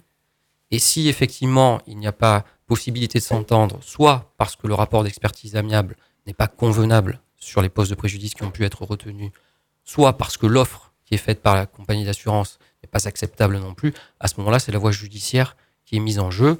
euh, et cette voie judiciaire peut être mise en jeu soit dans le cadre d'une procédure de référé pour solliciter une expertise et le versement de provisions dans l'attente de la consolidation des blessures, soit à la fin de cette procédure amiable pour la solliciter l'indemnisation définitive de la totalité des préjudices qui auront été retenus par l'expert. Donc une fois qu'on a qualifié tout ça, comment, comment ça se passe concrètement l'indemnisation? Alors, Vous parlez de référé pour accélérer peut-être des procédures? Alors voilà, l'idée, si vous voulez, c'est, comme je vous le disais, d'avoir rapidement euh, cette expertise médicale. Pourquoi? Parce que c'est l'expertise médicale qui est le cœur de l'indemnisation. C'est elle qui va dire quels sont les préjudices euh, à indemniser et quel est le degré de ces préjudices-là. Euh, donc l'idée pour la victime, c'est à la fois d'être assistée par un avocat, comme je le disais, mais également d'être assisté par un médecin qui est un médecin de recours, qui va assister la victime lors de la ou des expertises médicales qui auront lieu. Il ne faut pas oublier que l'expertise médicale, elle est médico-légale. Il y a des questions de droit qui se posent, mais il y a également des questions médicales, évidemment. Donc c'est c'est vraiment la clé d'une bonne C'est la indemnisation. clé d'une bonne indemnisation. C'est le cœur de l'indemnisation. Après, une fois qu'effectivement le rapport est rendu, il y a le problème du chiffrage. C'est-à-dire qu'il faut être encore capable, une fois qu'on a bien déterminé la totalité des préjudices indemnisables, de chiffrer ces préjudices. Et c'est là où effectivement le travail de l'avocat est essentiel, il est fondamental. Parce que comment on chiffre ça, effectivement Est-ce que j'ai un bras cassé? Est-ce que j'ai une, euh, une côte? Est-ce que je suis paraplégique? Enfin, J'en sais rien. euh, Il y a des différents degrés. en Alors c'est du cas par cas. Et euh, comment C'est du cas par cas. Alors, il y a certains préjudices qui sont chiffrés, euh, je dirais, euh, de manière relativement euh, barémisée, si je peux utiliser ce terme. Oui. C'est-à-dire que Il y a une- il y a une par exemple le des poste, voilà, il y a des, des Mhm. fourchettes. On sait que, par exemple, sur un poste de souffrance endurée, les souffrances endurées étant comme son nom l'indique, les souffrances que vous endurez du moment de l'accident jusqu'à la date de consolidation. Voilà, c'est c'est ce qui- C'est-à-dire, euh, concrètement, pas- bah, vous avez un un bras exemple. cassé, Mhm. un bras cassé qui nécessite par exemple une opération, euh, une intervention chirurgicale. euh, on va considérer que ces souffrances endurées vont être chiffrées. Alors elles sont chiffrées entre euh, 0 et 7, par exemple à 2 sur 7. D'accord. Et Alors, concrètement, ça se traduit comment Concrètement, ça se traduit là par, par une échelle. Mhm. Alors, il n'y a pas d'échelle qui soit euh, adoptée de manière uniforme en France. Ça dépend des tribunaux. Euh, on essaie d'uniformiser les choses, mais euh, effectivement, vous n'êtes pas assuré d'avoir la même indemnisation pour un même poste de préjudice si vous êtes jugé à Toulon, à d'accord. Aix-en-Provence, à Paris, à Rouen. Voilà. Alors, ça fait partie de. Oui, Brice Non, juste euh, quelques réactions auditeurs. On a par exemple Christobal qui nous pose deux questions. Tout à l'heure, vous disiez que pour être indemnisé, il fallait qu'un autre véhicule soit impliqué. Et si, si on rencontre un animal, par exemple, qu'on percute un animal, comment se passe euh, cette indemnisation? Alors, on peut également. Oui, que c'est pas de notre fait. ouais. Tout à fait. On peut également être indemnisé par le fonds de garantie. Ah, ok. Voilà, il existe un fonds de garantie Tout à fait. Mhm. Euh, ce fonds de garantie intervient dans, dans l'hypothèse que l'on que l'on vient d'évoquer, mais également lorsque euh, un véhicule est impliqué dans votre accident et que soit il n'est pas identifié, soit qu'il est identifié mais non assuré. Et dans ces cas-là, effectivement, la solidarité nationale joue, et elle joue au travers de la mise en jeu du fonds de garantie des accidents automobiles, qui va venir se substituer à l'assurance pour effectivement fournir à la victime son indemnisation. Et les conditions d'indemnisation sont strictement les mêmes que devant une juridiction civile classique. Euh, Mhm. La victime ne sera pas moins bien indemnisée parce qu'elle est indemnisée par un fonds de garantie que parce qu'elle est D'accord, ça, ça change rien. Ça ne change rien. C'est la procédure qui change et, la- et le, le payeur qui change. Ça change pour, le, pour celui qui euh, qui n'était pas, qui était pas assuré euh, ou mal assuré, parce Oui. que le fonds de garantie va payer à sa place. Oui, mais là, pour un, Mais le dans fonds de le cas d'un garantie- animal, euh, Oui, bon, mais le, le- le- le fonds de garantie va se, va se, retour- va se retourner contre, contre, contre celui qui n'était pas assuré pour, payer, pour lui faire rembourser. Oui, dans ce cas de figure. À, partir du moment où il est identifié. En effet. Après, quand- Ouais. pour celui qui, est dans, qui, a été, qui a été blessé seul dans l'accident, il y a des, des, des, des, des- comment dirais-je, des, des contrats personnels qui, a- qui, a- qui assurent une indemnisation euh, souvent Insuffisante. ouais, insuffisante, Ouais. hein, Par, hein. par rapport effectivement à un conducteur qui n'aurait pas d'assurance, euh, c'est le fonds de garantie qui prendra donc en charge et après il se retournera contre ses Il faut conducteurs. rapporter mais la enfin- preuve de l'implication d'un véhicule. Hmm. Je D'accord. peux juste rajouter un truc qui est Oui, oui, allez-y, il nous reste c'est deux que- minutes hein, pour terminer alors, euh, juste que le, le- le- le rapport médical, qui était l'élément important, c'est celui aussi qui va déterminer les, les- les indemnisations, notamment, le- par exemple, le versement d'une provision ou le versement d'une indemnité définitive. Hmm. Une seconde question euh, rapidement, juste. Est-ce que les indemnisations sont différentes sur les routes nationales et sur les autoroutes? Non, non, ça n'a aucune incidence. D'accord. Et une dernière question, comment ça se passe euh, pour les conducteurs étant alcoolisés ou euh, porteurs de stupéfiants? Le, le- le fait d'être alcoolisé et victime d'un accident ne- ne- n'empêche pas d'être euh, Indemnisé. indemnisé. Tout à fait. D'accord, même si euh, on est voilà, on a eu un accident, si on n'est pas responsable, ouais, enfin là ça devient euh, tordu. C'est encore une fois, c'est ce que, je- c'est ce complètement que je disais au départ, c'est Ouais. c'est le problème de la faute. Est-ce que l'assureur adverse qui est censé prendre en charge l'indemnisation est susceptible de vous opposer l'existence d'une faute? Si effectivement le fait d'avoir été alcoolisé a joué un rôle causal dans l'accident, ce rôle causal peut être total ou partiel. Hmm. Et dans ces cas-là, vous avez droit à une indemnisation D'accord, peu importe si vous êtes alcoolisé partielle ou pas. Ok. Merci Très euh, clair, maître, maître. Laurent euh, Merci. Gouinguené euh, pour euh, avoir répondu à toutes, toutes ces, ces questions. Merci Christine Grand-Mougin. Merci à vous. Merci, merci Jean-Pierre Guérini également, directeur régional PAC Accord de l'association Prévention Routière. Euh, présent ce soir Francis Carillon de l'association Le Contresens. Merci pour votre accueil. Merci, Merci à à vous, d'avoir participé à cette émission. J'espère qu'on a pu éclairer les auditeurs. On a eu des réactions, ça a beaucoup bougé sur les réseaux sociaux. Euh, nous, on se retrouve très prochainement pour une prochaine enquête. Toute l'équipe de Faut en parle. On vous rappelle www.fautquonenparle.fr. La page Facebook, c'est Faut qu'on en parle. Le hashtag FQEP. Et si vous voulez nous joindre tout le temps et toute l'année, le répondeur 07 839 839 75. Le programme continue sur votre radio. Merci d'avoir été nombreux et nombreuses à nous suivre euh, ce soir et rendez-vous très bientôt avec Faut qu'on en parle.